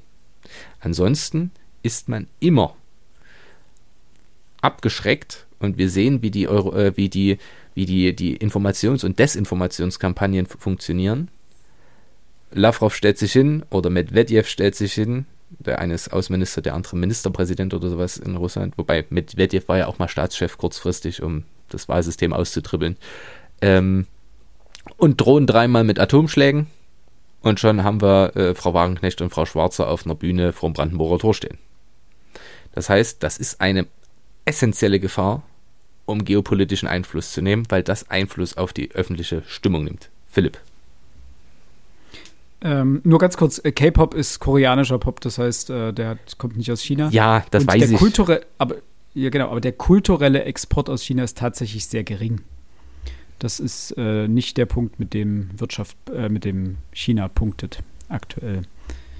Und du hast eine äh, Machtsorte vergessen, die er erwähnt. Die politische Macht sind vier Stück insgesamt. Politisch, wirtschaftlich, militärisch und kulturell. Das sind die vier Machtsorten, die. Die passte mir aber gerade nicht in, mein, in meine Ausführung. Ja, merk schon. Okay. ähm, und die Sanktionen gegen Russland greifen ja auch deswegen so schlecht. Oder dieses Comte-Spencer-Modell wurde ja deswegen so ausgehebelt, weil sich nicht alle anderen Mächte den Sanktionen anschlossen. Also solange noch Indien, China ähm, Abnehmer russischer Ressourcen sind, ähm, konnte das auch nicht funktionieren und dauert eben viel zu lange. Und eine der einer der Thesen ist ja auch, dass ähm, Russland gerade darauf setzt, dass die Wahl in den USA zugunsten Trumps ausfällt und sie dann ähm, leichteres Spiel mit der Ukraine haben, da die äh, amerikanische Unterstützung für das Land wegfällt. Und letzte Anmerkung: Für mich sind das Rentierstaaten, nicht Rentierstaaten. Ich habe das mich beim ersten Mal verlesen. Hä, was ist jetzt ein Rentierstaat? Möchte ich. ich äh, es war spät. Side Fact: Ich dachte die ganze Zeit, es hieße Rentierstaaten bis ich in irgendeinem Podcast gehört habe, dass es Rentierstaaten heißt. Und dann feststelle, ach, so hängt das zusammen. Ähm, das ergibt. Das, dann erklär mal bitte kurz, warum.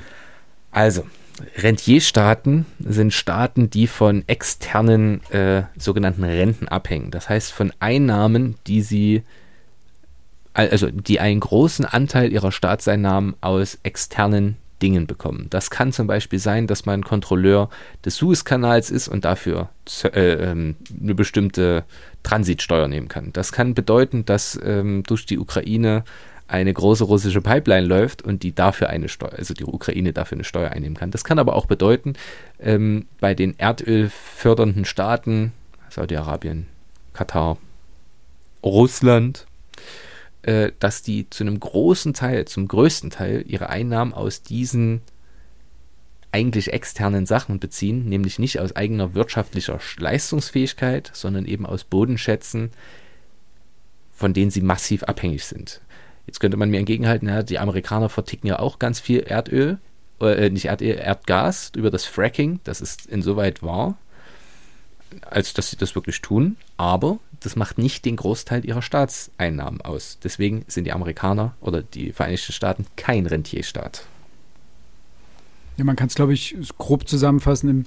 Man kapitalisiert sein, seine Bodenschätze und sein eigenes Land. Also das, was das Land hergibt, sind es nun geografische Besonderheiten wie Kanäle oder Pipelines oder sowas oder eben die Bodenschätze selber, die macht man zu Geld. Und darüber bezieht man Hauptsache. Ja. Äh, fällt euch ein Staat ein, der dieses der versucht, sein Rentierstaat-Image oder sein Wesen als Rentierstaat so gut es geht ähm, abzulegen und äh, das auf andere Weise Geld zu verdienen. Da ist mir gerade eingefallen, dass es auf einen Staat. Außer Nordkorea? Ja, gut, von was haben die Rentier-Dinge? Meine Idee wäre Norwegen. Weil Norwegen massiv seine Einnahmen aus den Öl- und Gaslieferungen ähm, in einen Fonds steckt, mit dem man nachhaltige Wirtschafts äh, Wirtschaftstechnologien fördert und E-Mobilität und so weiter, um eben selbst nicht mehr davon abhängig zu sein, aber trotzdem gut leben, können, äh, leben zu können davon. Das ist total clever gemacht. Also die, die Smart, ja. zu wissen, wir haben das, wir sind ultra reich dadurch aber wir müssen das im Rahmen halten, damit wir nicht völlig davon abhängig werden. Also das ist, wo wir wieder bei Geostrategie sind, eine sehr, sehr clevere Idee der Norweger. Ohne mich jetzt näher mit Norwegen befasst zu haben, aber das ist so das, äh, über das, was ich gerade nachgedacht hatte. Ich dachte nur kurz anders, sei, äh, ein bisschen anders, äh, Staaten, die diese, die zum Beispiel Flüsse als geostrategische ja, Druckpunkte einsetzen. Da war ich bei China, die ja äh, über einige der Flusszuläufe verfügen, die nach Indien führen. Stimmt, ja. Und dort riesige Staudammprojekte angeleiert haben, natürlich um Energie damit zu produzieren, aber damit natürlich auch eine gewisse Erpressbarkeit gegenüber Indien schaffen. Denn es ist durchaus ein politisches Druckmittel zu sagen, wisst ihr, also wenn wir hier alle Schleusen aufmachen vor dem Staudamm, dann fließt euch der halbe Norden weg. Oder wir können den, wir können auch zumachen, dann ist da, dann fließt da gar nichts mehr im Norden. Ähm, das sind ja durchaus geostrategische Druckpunkte, die China da gerade aufbaut. Und womit sie auch letztendlich ihr Land kapitalisieren, aber auf eine andere Weise, also nicht in Form von Geld, sondern in Form von politischer Macht, die daraus generiert wird. Wo wir gerade bei den Macht, bei den Arten der Macht waren. Äh, habt ihr sonst noch irgendwas? Sonst würde ich kurz äh, darauf zu sprechen kommen.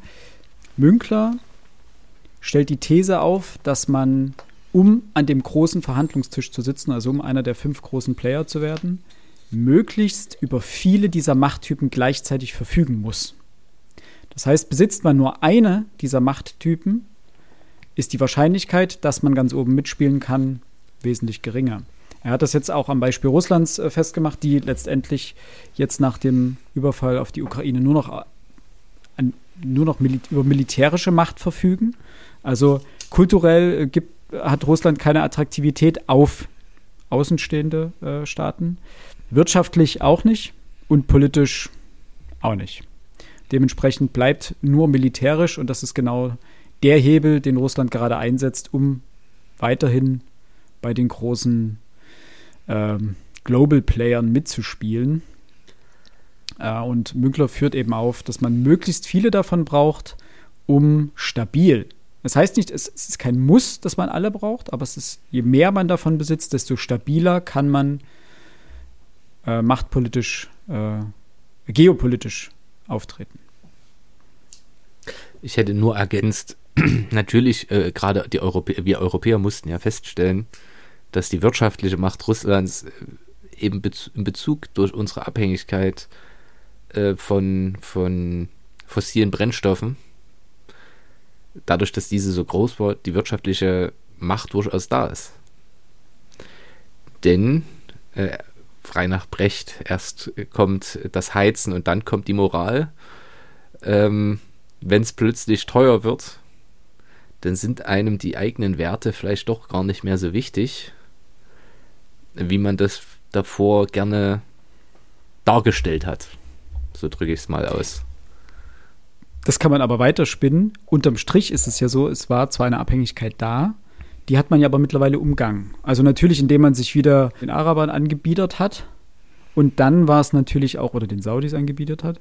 Äh, und dann war es auf europäischer Seite plötzlich mit der Moral sehr egal, weil dann interessiert es plötzlich nicht mehr, wie viele Sklavenarbeiter in Katar rumhüpfen. Wenn das billige Erdöl oder überhaupt das Erdöl, das man bekommen kann, jetzt von dort kommt, dann kommt es eben von dort.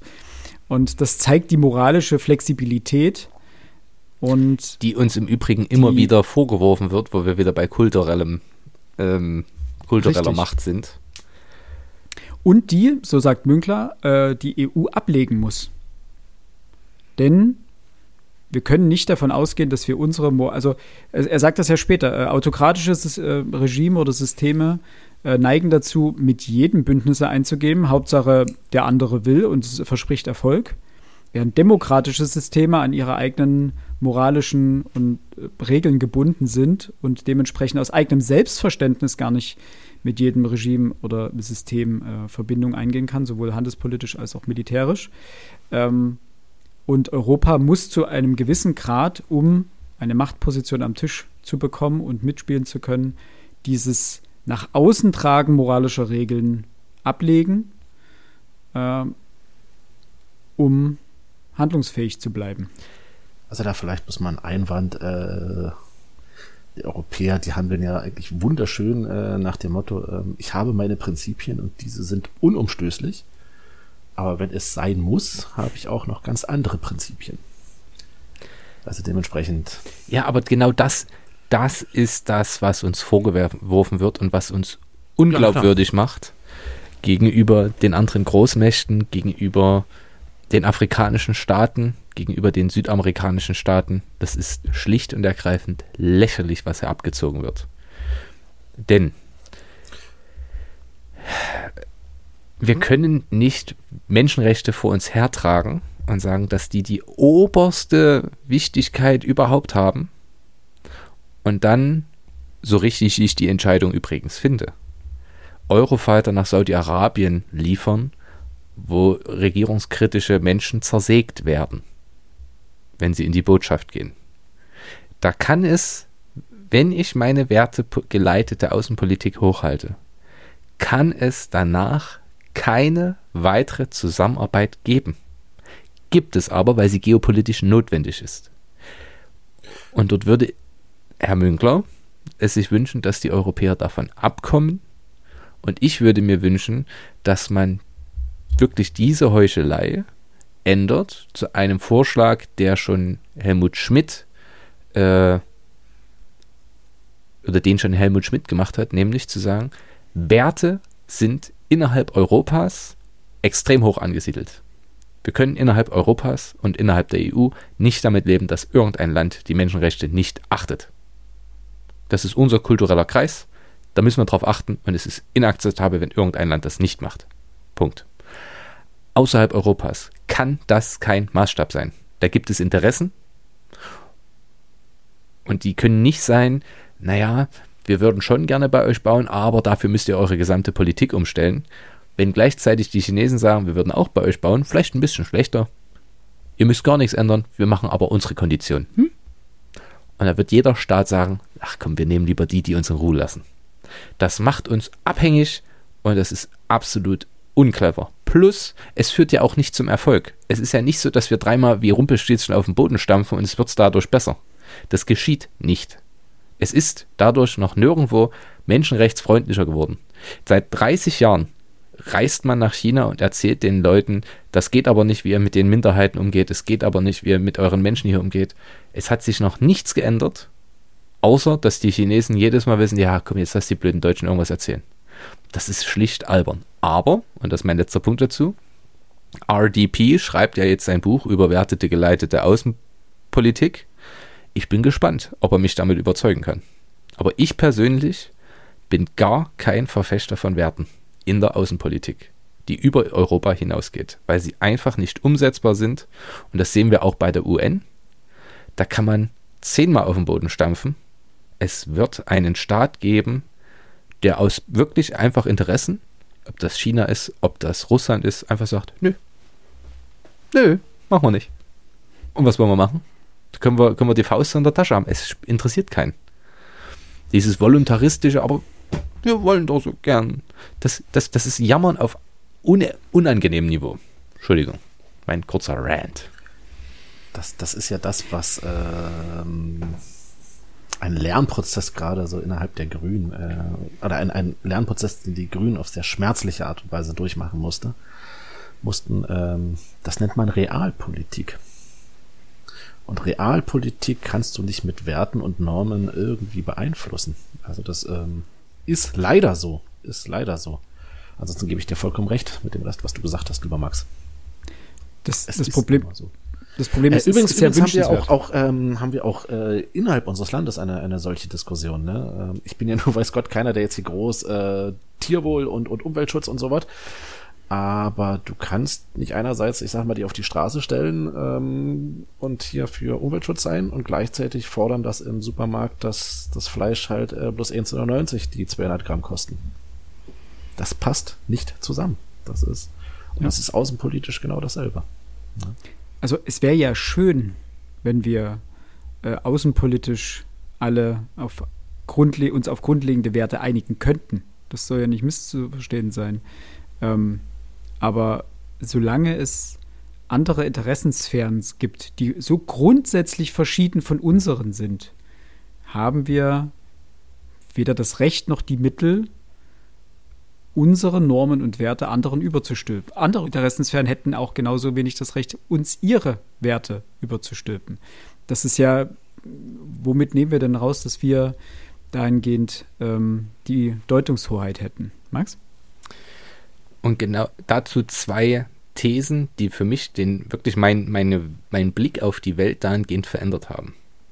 These Nummer eins stammt von Yuval Noah Harari aus äh, Eine kurze Geschichte der Menschheit, heißt es, glaube ich, ne? Ja. Wo er sagt, jede Weltanschauung, ne, die freiheitlich-demokratische, die autokratisch, technokratische der Chinesen, äh, die, ich mach's mal wirklich ganz ähm, plump äh, die gegebenenfalls islamistische in bestimmten Staaten, ist eine Ideologie, ist eine Weltanschauung, die man dort hat. Und jeder dieser Staaten und jeder dieser Menschen, also nicht jeder, aber ne, der Großteil dieser Menschen, sagt, das ist unsere Ordnung und die ist genau richtig, wie sie ist. Jetzt ist es aber nicht objektiv möglich zu sagen, die ist besser als die, die ist schlechter als die, sondern das sind Festlegungen, die die Menschen für sich vor Ort treffen müssen. Wenn wir heute äh, den Hammurabi-Kodex, heißt es, glaube ich, ne? Aus, aus Babylon lesen, jemand stiehlt was äh, und dann wird ihm die Hand abgeschlagen, dann sagen wir, das ist ja barbarisch, das könnt ihr nicht machen. Vielleicht war das schon total fortschrittlich, weil man gesagt hat, hey, hier gibt es klare Regeln. Das heißt, ich finde es ganz schwierig, Werte auf andere Kulturen, gegebenenfalls auch andere Zeiten zu übertragen. Das ist Punkt A.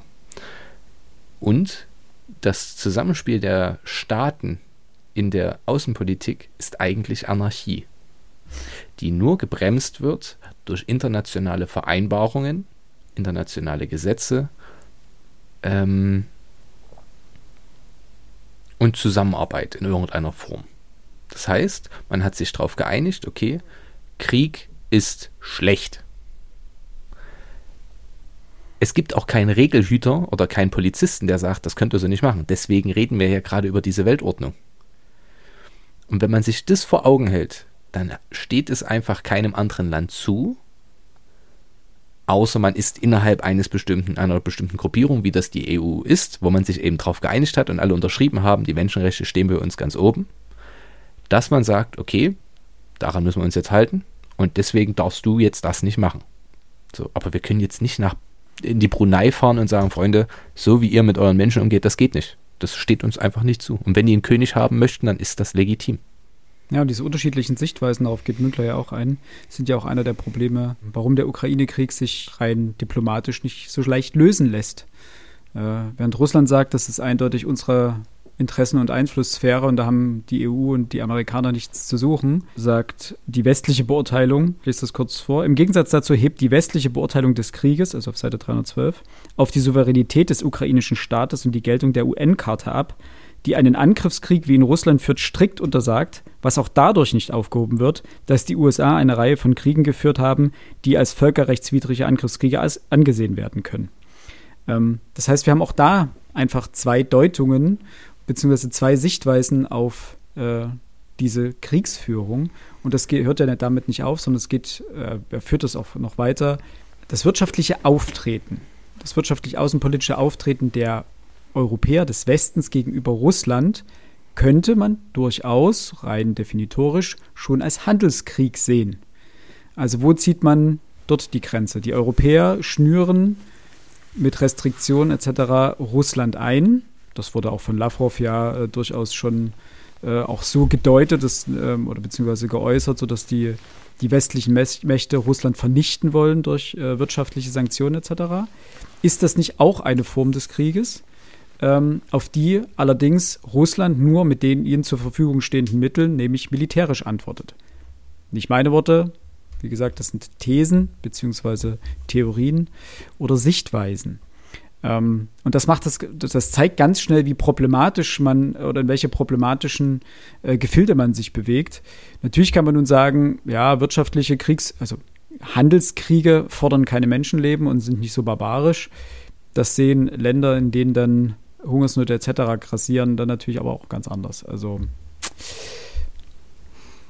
Alex, du hast äh, einen Satz dazu? Ja, ich muss, das wollte ich vorhin eigentlich sagen. Ähm, jetzt gibt sich die Möglichkeit, das vielleicht doch jetzt nochmal zu tun äh, wenn wir darüber reden, hier Russland in irgendeiner Art und Weise wirtschaftlich äh, einhegen zu können, diesen Krieg vielleicht dadurch zu beenden, dass wir den Krieg für Russland so möglichst teuer machen, ähm, möchte ich auf einen anderen verbrecherischen Krieg hinweisen. Äh, wir Deutschen, wir haben, bevor der Zweite Weltkrieg begann, einen Massenexodus an Wissenschaftlern erlebt. Ich sag mal, jüdische Wissenschaftler, die einfach fliehen mussten, jüdische Wissenschaftler, die vertrieben wurden und ein paar vernünftige deutsche Wissenschaftler, die am Horizont schon haben aufsteigen sehen, was dort als, als Horror in den nächsten Jahren kommt. Punkt eins. Punkt zwei ist, wir haben es dennoch geschafft, einen durch und durch mörderischen Krieg sechs Jahre durchzuhalten, obwohl ein großer Teil der Wissenschaftler fehlten, obwohl wir ein Land sind, welches, was seine Rohstoffe angeht, jetzt alles andere als ähm, gut bestückt sind. Trotzdem haben wir sechs Jahre lang diesen Krieg durchgeführt. Wie haben wir das geschafft? Wir haben Länder, die wir überfallen haben, bis aufs Äußerste ausgebeutet.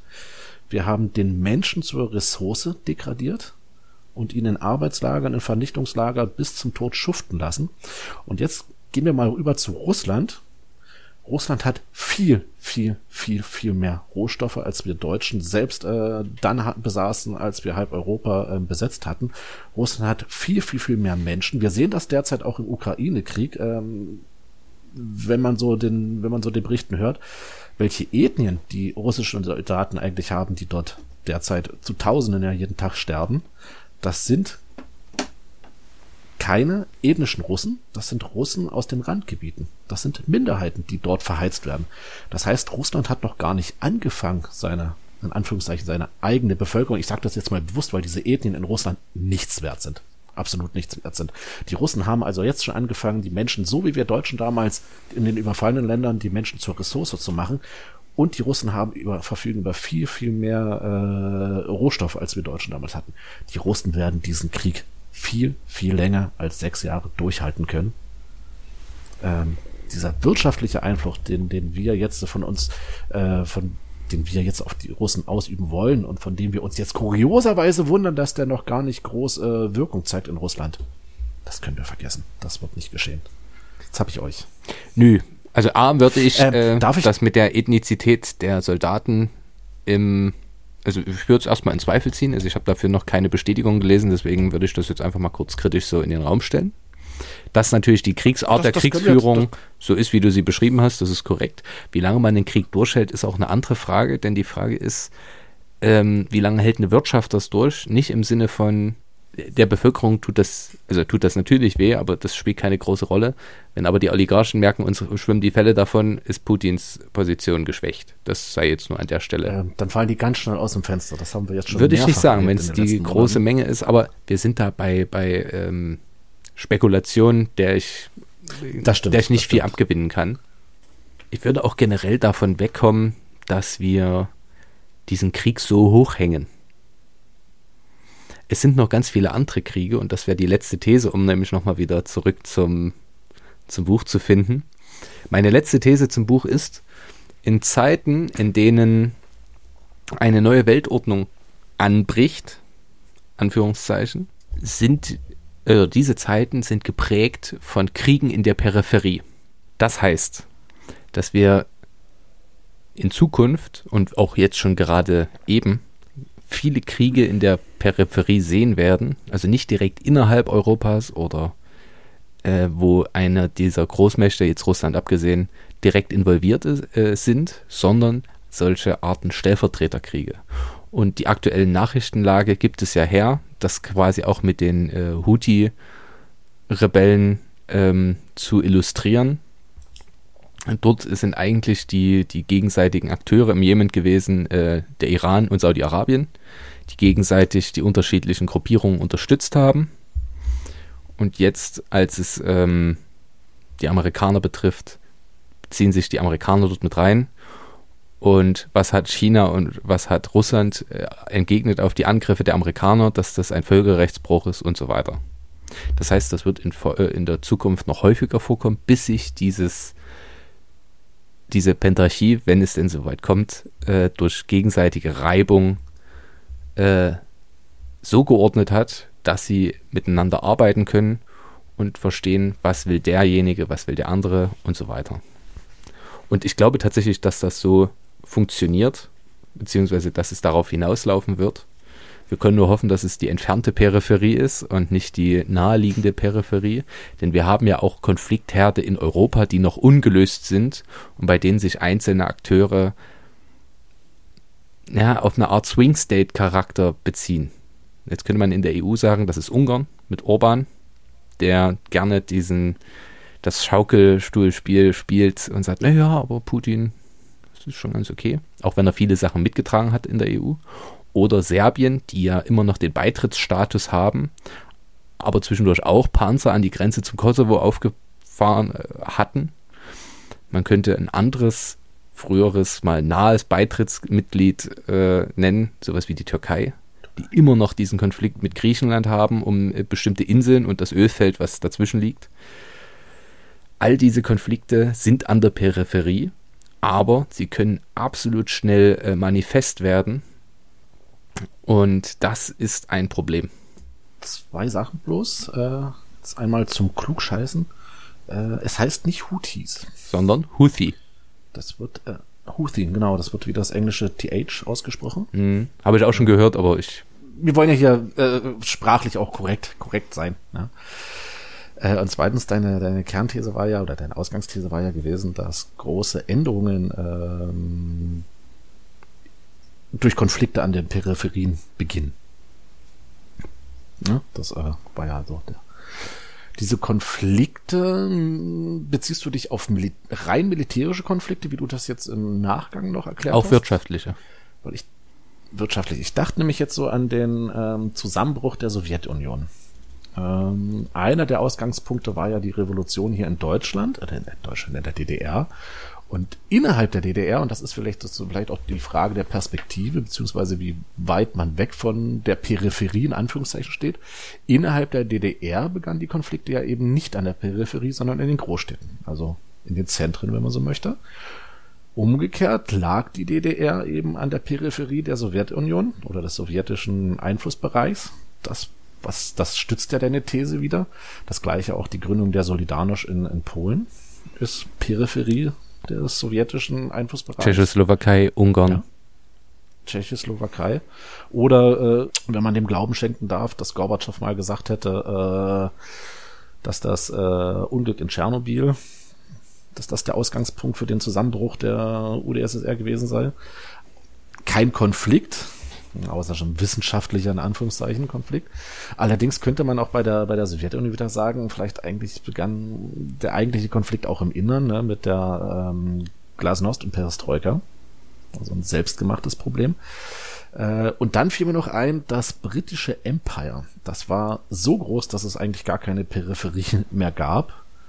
Äh, das zerbröckelte auch vom Inneren heraus. Allerdings mag das vielleicht eher die Ausnahme sein, weil geht man jetzt in der Geschichte mal zurück, das römische Reich zerbrach an den Rändern. Äh, ich würde auch beim Empire dir widersprechen. USA, Indien, das sind alles periphere, äh, periphere Staaten, wenn das Kolonialreich zerbricht. Und selbst Irland passt dort mit rein. Das ist nicht das Kernland als solches. Also das war jetzt auf die, auf die die, auf die, auf die. Nee, ich, ich, ich sprach jetzt nicht ja. vom Kernland. Also ich Wo du recht hast, ist an einem anderen Punkt, wo es nicht die Peripherie betrifft. Äh, übrigens, bei der Sowjetunion passt es auch nach dem Zerfall, sind die Konflikte um Georgien, Tschetschenien und so weiter zu nennen. Mhm. Ja. Aber ein anderer Punkt, wo es nicht zutrifft, ist der Erste Weltkrieg. Der Erste Weltkrieg hat das Problem, dass äh, eine Nation aufstrebend ist und auch im Rennen der Kolonialmächte irgendwo mitmachen möchte, das aber nur in begrenztem Maße kann und sich deswegen in Konflikte reinwirft, die durch das Zünglein an der Waage, das spricht Münkler auch im Buch an, nämlich Großbritannien, nicht mehr befriedet werden können, sondern alle sich quasi auf diesen Konflikt stürzen.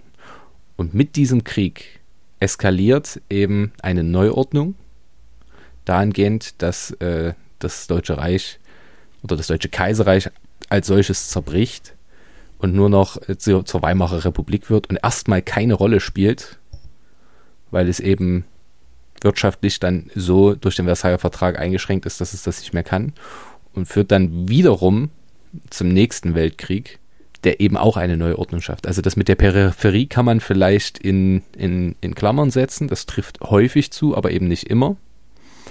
Ähm, aber es kommt in Folge einer Veränderung der, der Weltordnung immer zu Konflikten. Das geht auch gar nicht anders. Häufig ist da auch die Henne-Ei-Frage. Also war zuerst der Konflikt oder war zuerst die Veränderung der Weltordnung? Was resultiert aus was? Philipp. Ähm, nur eine kleine Anmerkung im Ersten Weltkrieg.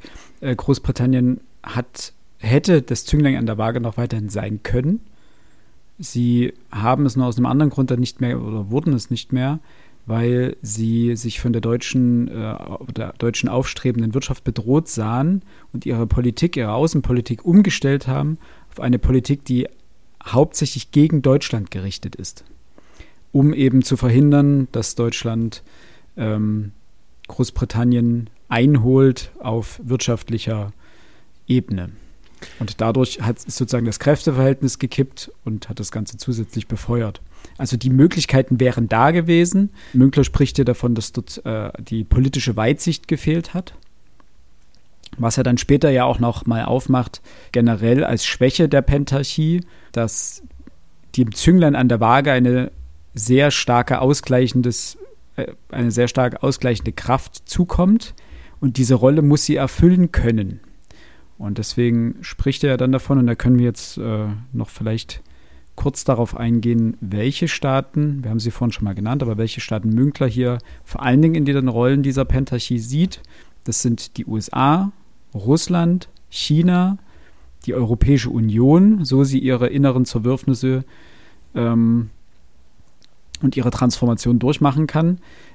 Und zu guter Letzt Indien, wobei er, wie gesagt, Russland und China auf der Seite der ähm, autoritären Systeme sieht und die USA und die Europäische Union auf der Seite der demokratischen Systeme und Indien in der Rolle des Züngleins an der Wange, äh, an der Wange, äh, an der Waage, vielleicht auch an der Wange, man weiß es nicht.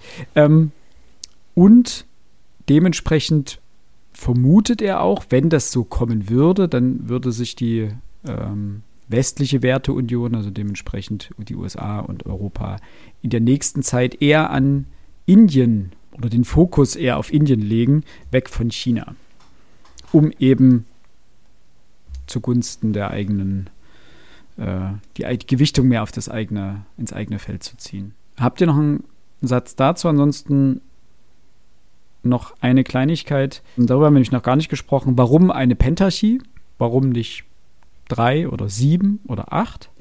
Äh, Münkler spricht hier davon, dass bei einem, bei einem System aus drei Mächten es sehr schnell zu einer 2 zu 1 Konstellation kommen kann, was zusätzliche Konflikte schüren könnte. Und bei einer Konstellation über fünf wäre die Attraktivität, eine solche Großmacht zu werden, geringer, denn je mehr Köche da oben mitköcheln, desto weniger Einfluss hat jeder Einzelne. Dementsprechend hat er fünf als, sagen wir mal, optimale Besetzung ausgemacht, jedenfalls in der ersten Reihe. Er spricht dann von weiteren Reihen. Es gibt diese fünf in der ersten und dann viele Staaten in der zweiten und dritten Reihe. Wobei er, er baut das wie eine Pyramide auf und die Spitze besteht eben aus diesen fünf, wobei die einzelnen Ebenen durchlässig sind. Das heißt, ähm, es ist möglich, dass Staaten aus einer Ebene herausfallen und dafür andere nachrutschen. Und das Wichtige ist, äh, er sagt, solange das geordnet passiert, haben wir ein stabiles System. Problematisch wird es nur in dem Moment, wo einzelne Akteure nicht mehr wissen, wo ihr Platz ist. Und wie sagt er das so schön mit der Stuhlmetapher? Alle aufstehen, Stühle umschmeißen und wild durcheinander rangeln und dann ihren Platz suchen. Dann haben wir sozusagen eine Anarchie der Staaten und dann haben wir sozusagen geopolitisch ein Problem.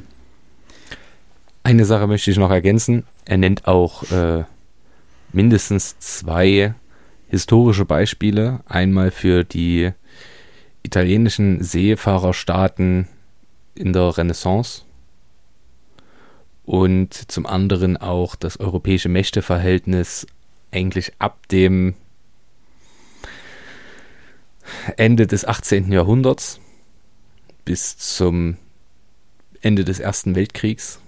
Dort haben wir eigentlich immer fünf Mächte, die untereinander konkurrieren um die Macht. Ne? Preußen kommt irgendwann mit dazu und verdrängt Spanien ganz deutlich.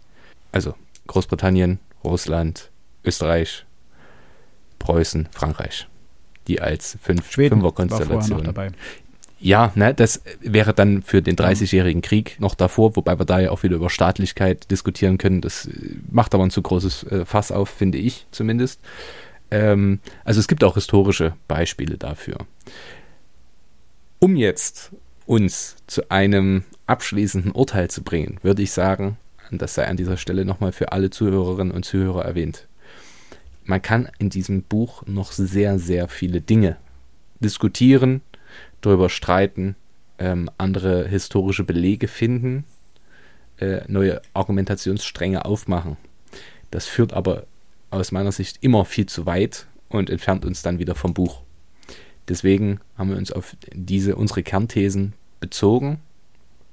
Und ähm, wir sind aber gespannt auf euer Feedback, wie ihr das gesehen habt und hoffen, hoffen wirklich, dass ihr A, etwas aus der Folge mitnehmen konntet und B, dass wir euch Bock gemacht haben, euch selbst mit diesem Text auseinanderzusetzen, der zwar anspruchsvoll ist, aber es sich lohnt, wenn man darüber diskutieren möchte, den Text einmal ganz gelesen zu haben. Es gibt ihn übrigens auch als Hörbuch.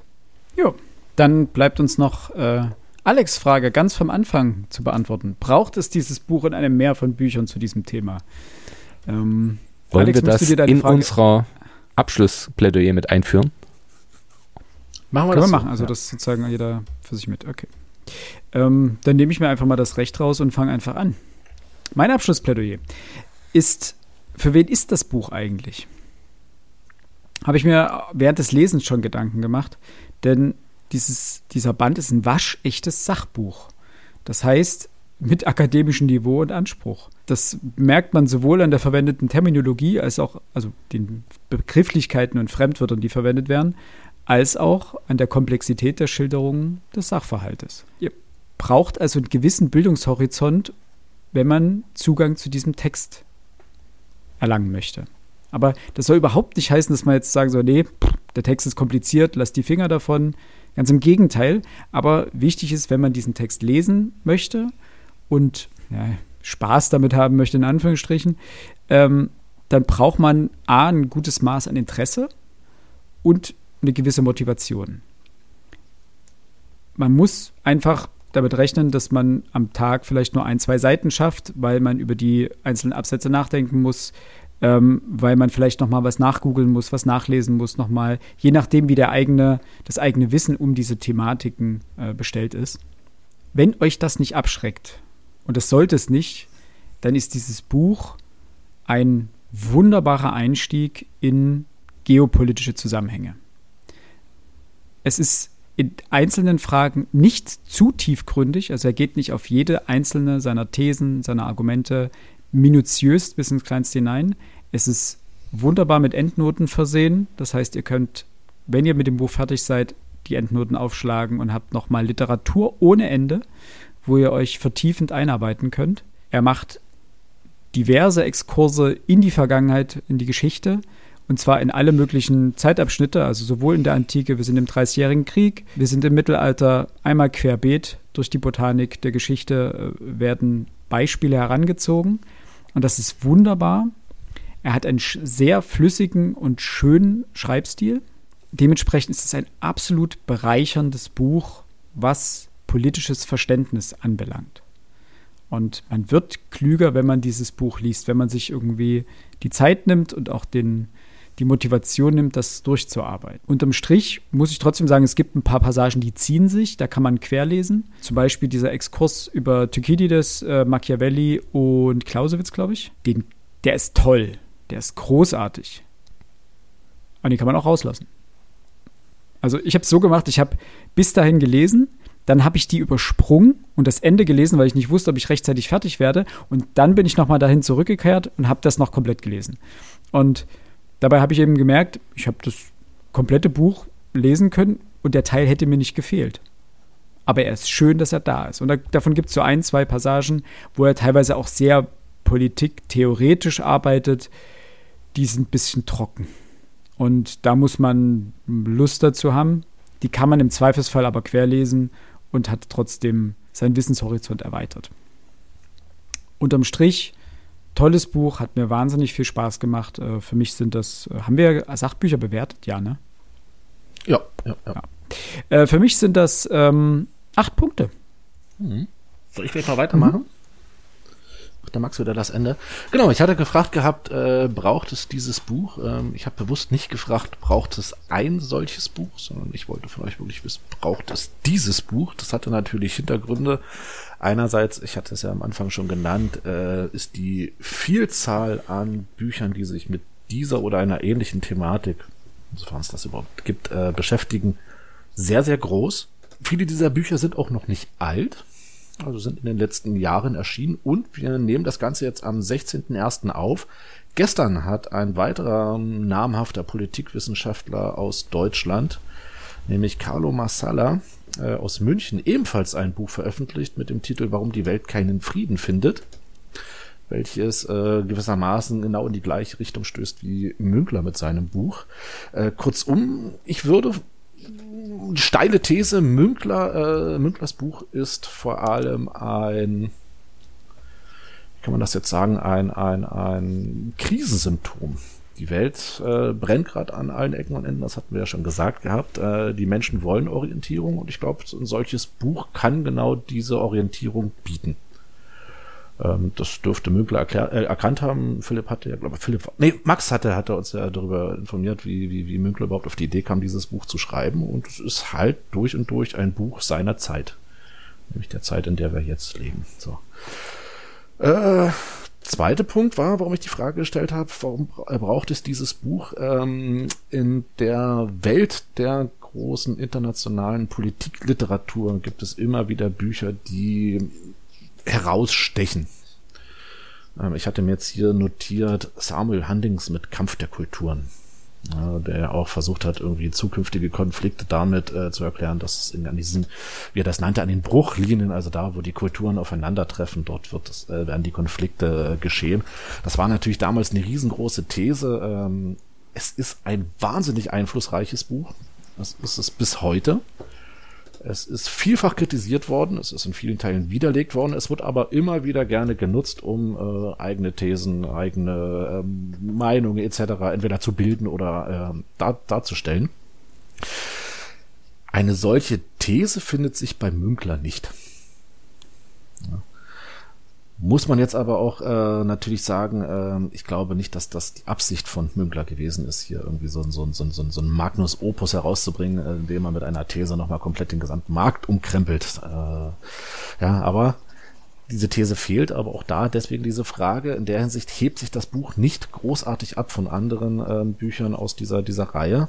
Braucht es dieses Buch? Ich finde ja. Münkler, das hatte Philipp ja schon gesagt, äh, hat einen sehr, sehr angenehmen Schreibstil.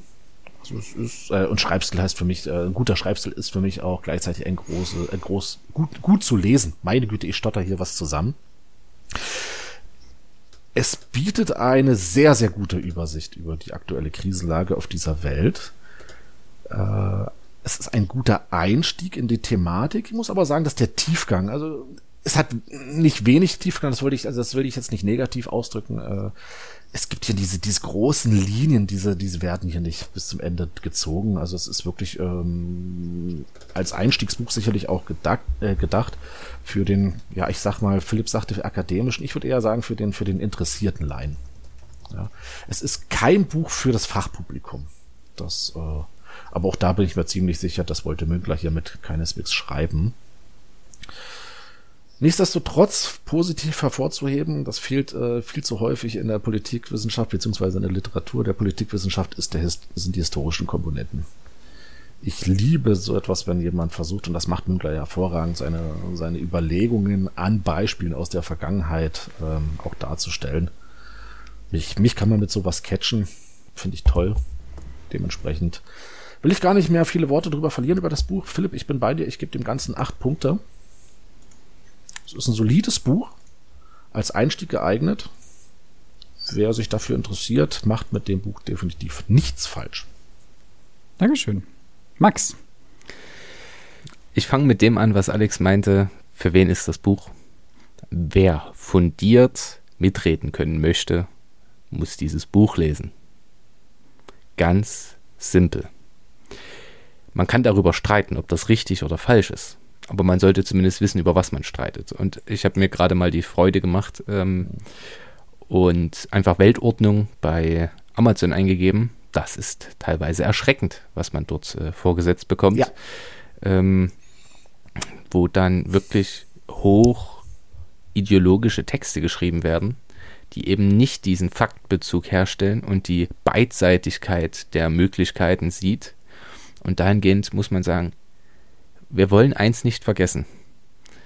in einer Welt, in der es Fakten derzeit schwer haben, ist es besonders wichtig, Bücher zu empfehlen,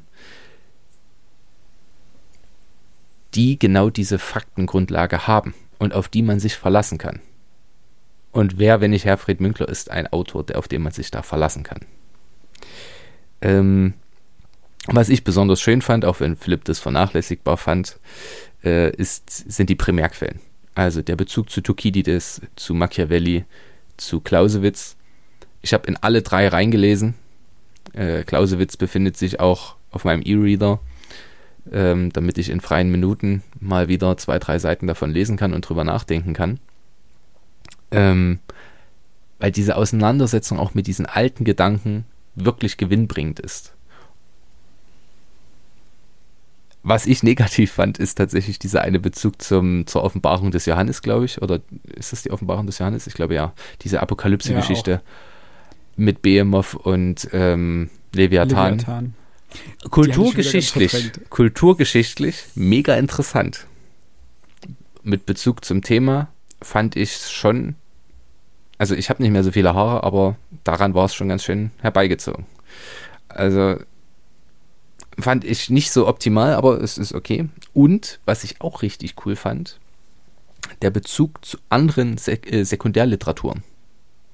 Das heißt, äh, sich mit der, mit der Auseinandersetzung oder mit, den, mit dem Forschungsdiskurs mal auseinanderzusetzen, der sich eben um Karl Schmidt dreht. Oder andere Ideengeber, die sich mit dieser Thematik beschäftigt haben.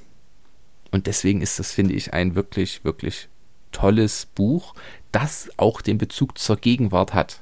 Denn natürlich veralten diese Bücher sehr schnell, vor allem wenn sie besonderen Gegenwartsbezug haben. Und ich finde, Herrn Münkler gelingt hier ein großartiger Spagat zwischen, ich habe die Gegenwart im Blick, aber ich habe auch die Vergangenheit im Blick und das Buch wird nicht innerhalb von drei Jahren nicht mehr funktionieren, weil die Grundkonstellation bleibt ja dieselbe. Ähm, was ich indes empfehlen muss, ist natürlich andere, ich habe es Weltordnungsbücher genannt, ähm, die man dazu natürlich auch lesen sollte. Eine Empfehlung liefert uns der Autor des heute besprochenen Buches. Herfried Münkler sagt über äh, die Ordnung der Welt von Ulrich Menzel. Menzel hat ein großes Buch geschrieben. Im deutschsprachigen Raum wird es lange dauern, bis eine Studie zur Weltgeschichte und ihren Ordnungsformen wieder an diese Arbeit heranreicht. Naja, sieben, nee, acht Jahre hat es gedauert. Und wahrscheinlich war das ein eigener Anspruch, äh, den er dort geäußert hat. Jetzt muss man aber natürlich dazu sagen, Münkler macht das auf 550 Seiten Fließtext, glaube ich. Menzel macht es auf 1230. weil der wirklich auf alles eingehen wird. Das äh, erscheint jetzt als Broschur nochmal äh, am 12. Februar es besteht durchaus die Möglichkeit, dass ich dieses Buch mal lesen werde. Nicht direkt, weil ich erstmal genug habe mit tragischen Geschichten zur Weltordnung.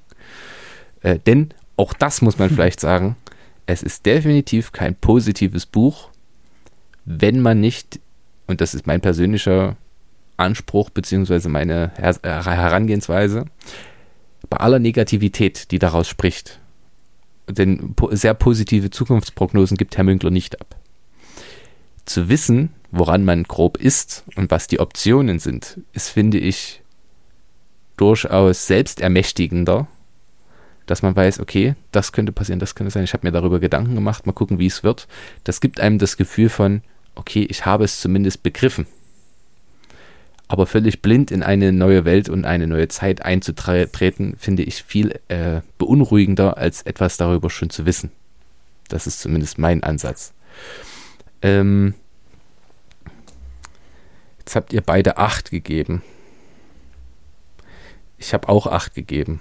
Naja, dann müssen wir halt wirklich mal einhellig sein. Ähm, ja. Ich habe jetzt überlegt, ob ich noch ein bisschen besser werde, aber noch besser werde ich nicht. Wenngleich ich natürlich sagen muss, dieses Buch vereint alles, was ich mir wünsche. Sehr viel Theorie, die mich klüger macht. Analysen zur Gegenwart, Primärquellen und Themen, die ich so geil finde. Das wissen ja meine Schüler vor allem, wo ich viele Kollegen habe, und was kann ich auch völlig verstehen, die sich mit Kulturgeschichte, Mentalitätsgeschichte und ja, wie lebten die Menschen denn im alten Rom sehr gerne auseinandersetzen, ist mein Fokus immer, immer auf Krieg und Gewalt und Macht ausgerichtet. Dementsprechend setze ich mich damit natürlich am liebsten auseinander, auch in meinem Privatleben, wenn ich Bücher lese. Und okay, gut gerettet. Gut gerettet. Ja. ähm, weiß ich gar nicht. Ich finde, Macht ist doch was total Interessantes. Wie funktioniert Macht? Wie funktioniert äh, ein Hegemon, ein Imperium und so weiter? Das sind doch großartige Themen. Warum kommt es zu Krieg? Ähm, und ich finde es primär faszinierend und erschreckend. Weil gleichzeitig mag ich natürlich auch Kriegsliteratur, die ja die Grauen für die einzelnen Persönlichkeiten äh, widerspiegeln. Aber die Feldherrenposition auf dem Hügel einzunehmen, kurz durchs Fernglas zu blicken und sich dann in sein äh, Zelt zurückzuziehen und dann allgemeine Formulierungen und Gedanken zu diesem Krieg aufzuschreiben und das große Politische zu sehen, ist mindestens genauso interessant. Und damit empfehle ich Herfried Münkler Welt in Aufruhr. Wunderschön. Vielen Dank. Auch ein bisschen besorgniserregend, aber dazu kommen wir in einer anderen äh, Folge. Liebe Hörerinnen, liebe Hörer, vielen Dank fürs äh, Dranbleiben bis an diesen späten Punkt. Wir hoffen, äh, das hat Max vorhin schon gesagt, ich brauche es eigentlich nicht nochmal wiederholen, wir hoffen, dass ihr alles, dass ihr ein bisschen was mitnehmen konntet. Ähm, haben wir noch ein Codewort? Ein Codewort für die, die es zu Ende gehört haben. Äh, Pentarchie. Ist langweilig, ne? Ja, finde ich irgendwie lame. Wie wär's mit ja. der Tukidides-Falle? Mach das. Wer es richtig schreibt. ich würde sagen, wir verlosen eins der Bücher. Das Problem ist, die sind alle vollgekritzelt und vollgeklebt. Das, also ich gebe äh, meins nicht ab, das könnt ihr wissen. Ich auch nicht. ähm, also zumal, wie gesagt, weil es mehr Arbeit machen würde, dieses Buch jetzt, man kann es, glaube ich, schneller lesen, als ich jetzt hier alles rausradiere und rauszupfe. Äh, ähm, ja. Aber schreibt gerne äh, das Codewort, wer bis jetzt dran geblieben ist, äh, in die Kommentare. Thukydides-Falle. Und gehabt euch wohl, bleibt gesund, bleibt positiv und lest was Schönes. Macht's gut, bis zum nächsten Mal. Tschüss. Tschüssikowski.